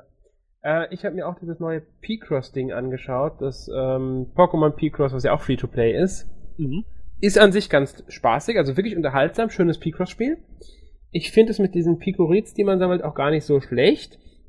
Und dass man eine Leiste hat, die sich halt ablöst, wenn man Picross spielt. Also du hast eine Leiste, die verringert sich und wenn die leer ist, kannst du halt nicht mehr äh, weiterspielen, dann musst du warten, bis sie wieder auffüllt. Dauert halt, halt eine Zeit lang, ein paar Stunden, kann es schon mal dauern. Finde ich in Ordnung an sich. Das, das finde ich auch voll okay, so ja, ein System. aber ne? jetzt kommt's. Du kannst die vergrößern, indem du Picoriz einsetzt. Ich glaube, bei fünfmal vergrößern hast du dann unendlich. Bis du da hinkommst, musst du erstmal die genug Anzahl an Picoriz haben. Du kannst anfangs nur zwei Pokémon mitnehmen, mit Pikorit, 50 Pikorit, glaube ich, sind so, so kannst du auf dritte, auf drei erweitern, so kannst du fünf erweitern. Du sammelst Pigorits auch, indem du Missionen innerhalb der Picross abschließen, zum Beispiel innerhalb von fünf Minuten schaffen oder sowas. Oder bestimmte Pokémon dabei haben, also bestimmte Arten und so. Okay. Ähm, dann aber, wenn du in die nächste Welt willst, hast du eine Welt geschafft, willst in die nächste Welt, musst du dafür bezahlen, Pigorites. Ich muss jetzt 70 bezahlen. Ich habe keine 70 mehr. Ich kann nicht in die nächste Welt, kann aber auch keine mehr verdienen, weil ich schon alle Picross gelöst habe. Dann habe ich eins noch nicht gelöst, das kann ich aber nicht öffnen, weil dafür brauche ich ein Passwort, das außerhalb des Spiels irgendwo veröffentlicht wird, irgendwann mal. Ähm, und du kriegst zwar täglich einmal eine Trainingssache von dieser Professor, keine Ahnung, wie die in dem Spiel jetzt heißt, dabei verdienst du aber auch nur so fünf oder sechs von den Pigorids. Also täglich dann. Und dadurch kann ich jetzt im Grunde nicht weiterspielen, außer ich bezahle Geld. Es steht aber auch im Menü drin, wenn du, ich glaube 5000 Pigorids muss ich jetzt noch auffüllen, wenn ich jetzt 5000 Pigorids auffülle, brauche ich gar, gar nichts mehr bezahlen, dann habe ich unendlich Pigorids. Dann habe ich aber auch schon, ich glaube 33 Euro bezahlt. Also kann ich das Spiel doch, können Sie auch direkt hingehen und sagen, Sie verkaufen das Spiel für, keine Ahnung, 20 Euro. Und machen ja, eine Demo oder sowas. Ja, wäre vernünftiger. Äh, kommt auch selber hinaus. Also bitte, oder sonst für 30 verkaufen, wenn sie unbedingt so viel Geld dafür haben wollen. Wäre es halt ja. halt nicht wert. Ich meine, das machen sie ja mit diesem anderen Pokémon-Spiel, mit dieser Schaffe. Rumble World. Oder. War das nicht nee, nee, irgendein Rumble-Spiel. Ja, okay, kann da auch sein. Ja, ich, ich finde es halt fragwürdig. Aber okay, sollte nur noch mal erwähnt sein. Äh, ich denke, jetzt sind wir wirklich fertig. Fast. Fast? Ja, zwei Spiele, aber nur ganz kurz. Ja? Ich habe noch City Skylines gespielt auf Ah, schönes Spiel. Ja, ist auf jeden Fall ähm, wesentlich motivierender als das andere SimCity. Ja. Äh, das andere SimCity, als SimCity, was von EA mhm, wieder kam. Klar. Ja. Und ähm, ja, vor allem, weil es halt wirklich cool ist, halt du baust und baust und baust und baust und dann geht dir der Platz aus, dann kaufst du einfach ein Grundstück daneben, wo mhm. Electronic Arts oder beziehungsweise Maxis so doof war, so eine Funktion einzurichten. Ähm, ja, und dann habe ich noch gespielt, ähm, weil City Skylines ist halt SimCity im Grunde, da braucht man nicht viel zu erzählen. Mhm. Äh, Mini Metro. Ich weiß nicht, ob mhm. dir das was sagt. das ist halt nicht. so, ist so ein U-Bahn-Simulator. Du musst halt ähm, U-Bahn-Linien ähm, äh, U-Bahn-Stationen mit Linien verbinden. Da gibt es zum Beispiel eine U-Bahn-Linie Quadrat und eine U-Bahn äh, oder eine U-Bahn-Station Quadrat, eine U-Bahn-Station Dreieck und es tauchen halt immer mehr auf, die du so verbinden musst mit verschiedenen äh, verschiedenfarbigen Linien und so weiter. Und allen U-Bahn-Stationen tauchen dann eben zum Beispiel Passagierkreis oder Passagierquadrat und so weiter auf und die müssen halt zu den entsprechenden äh, U-Bahn-Stationen transportiert werden und das ist sehr anspruchsvoll mit der Zeit. Also das solltest du dir vielleicht mal auf Steam anschauen. Vielleicht ist es jetzt im ähm, Steam Sale zu Weihnachten drin, kostet aber auch so im Laden nur 10 Euro, ist, macht aber wirklich jede Menge Spaß. Ich schau's mir mal an, ja. Ja, aber jetzt werden wir wirklich durch. Okay. Gut, nächste Woche, worum geht's da, Alex? Äh, ich glaube, Winter in Spielen war das Thema. Ja, genau. Also wir haben uns gesagt, so Weihnachten in Spielen ist ein bisschen zu schwierig, da wirklich was zu machen. Ach. Und da haben Zwei wir. Zwei finden wir bestimmt. ja. Und dann haben wir gesagt, machen wir doch einfach mal den Winter. Ja. Gut. Ja, in dem Sinne, vielen Dank für das ja genau zweistündige Zuhören ungefähr. Ja, genau sind's nicht, aber fast zwei Stunden. Ja. Wir fast zwei Stunden. Ja. Und ähm, dann bis, also auf meiner Seite auf jeden Fall bis nächste Woche. Ja, bis ich das nächste Mal dabei bin. Also bis dann. Tschüss. Tschüss.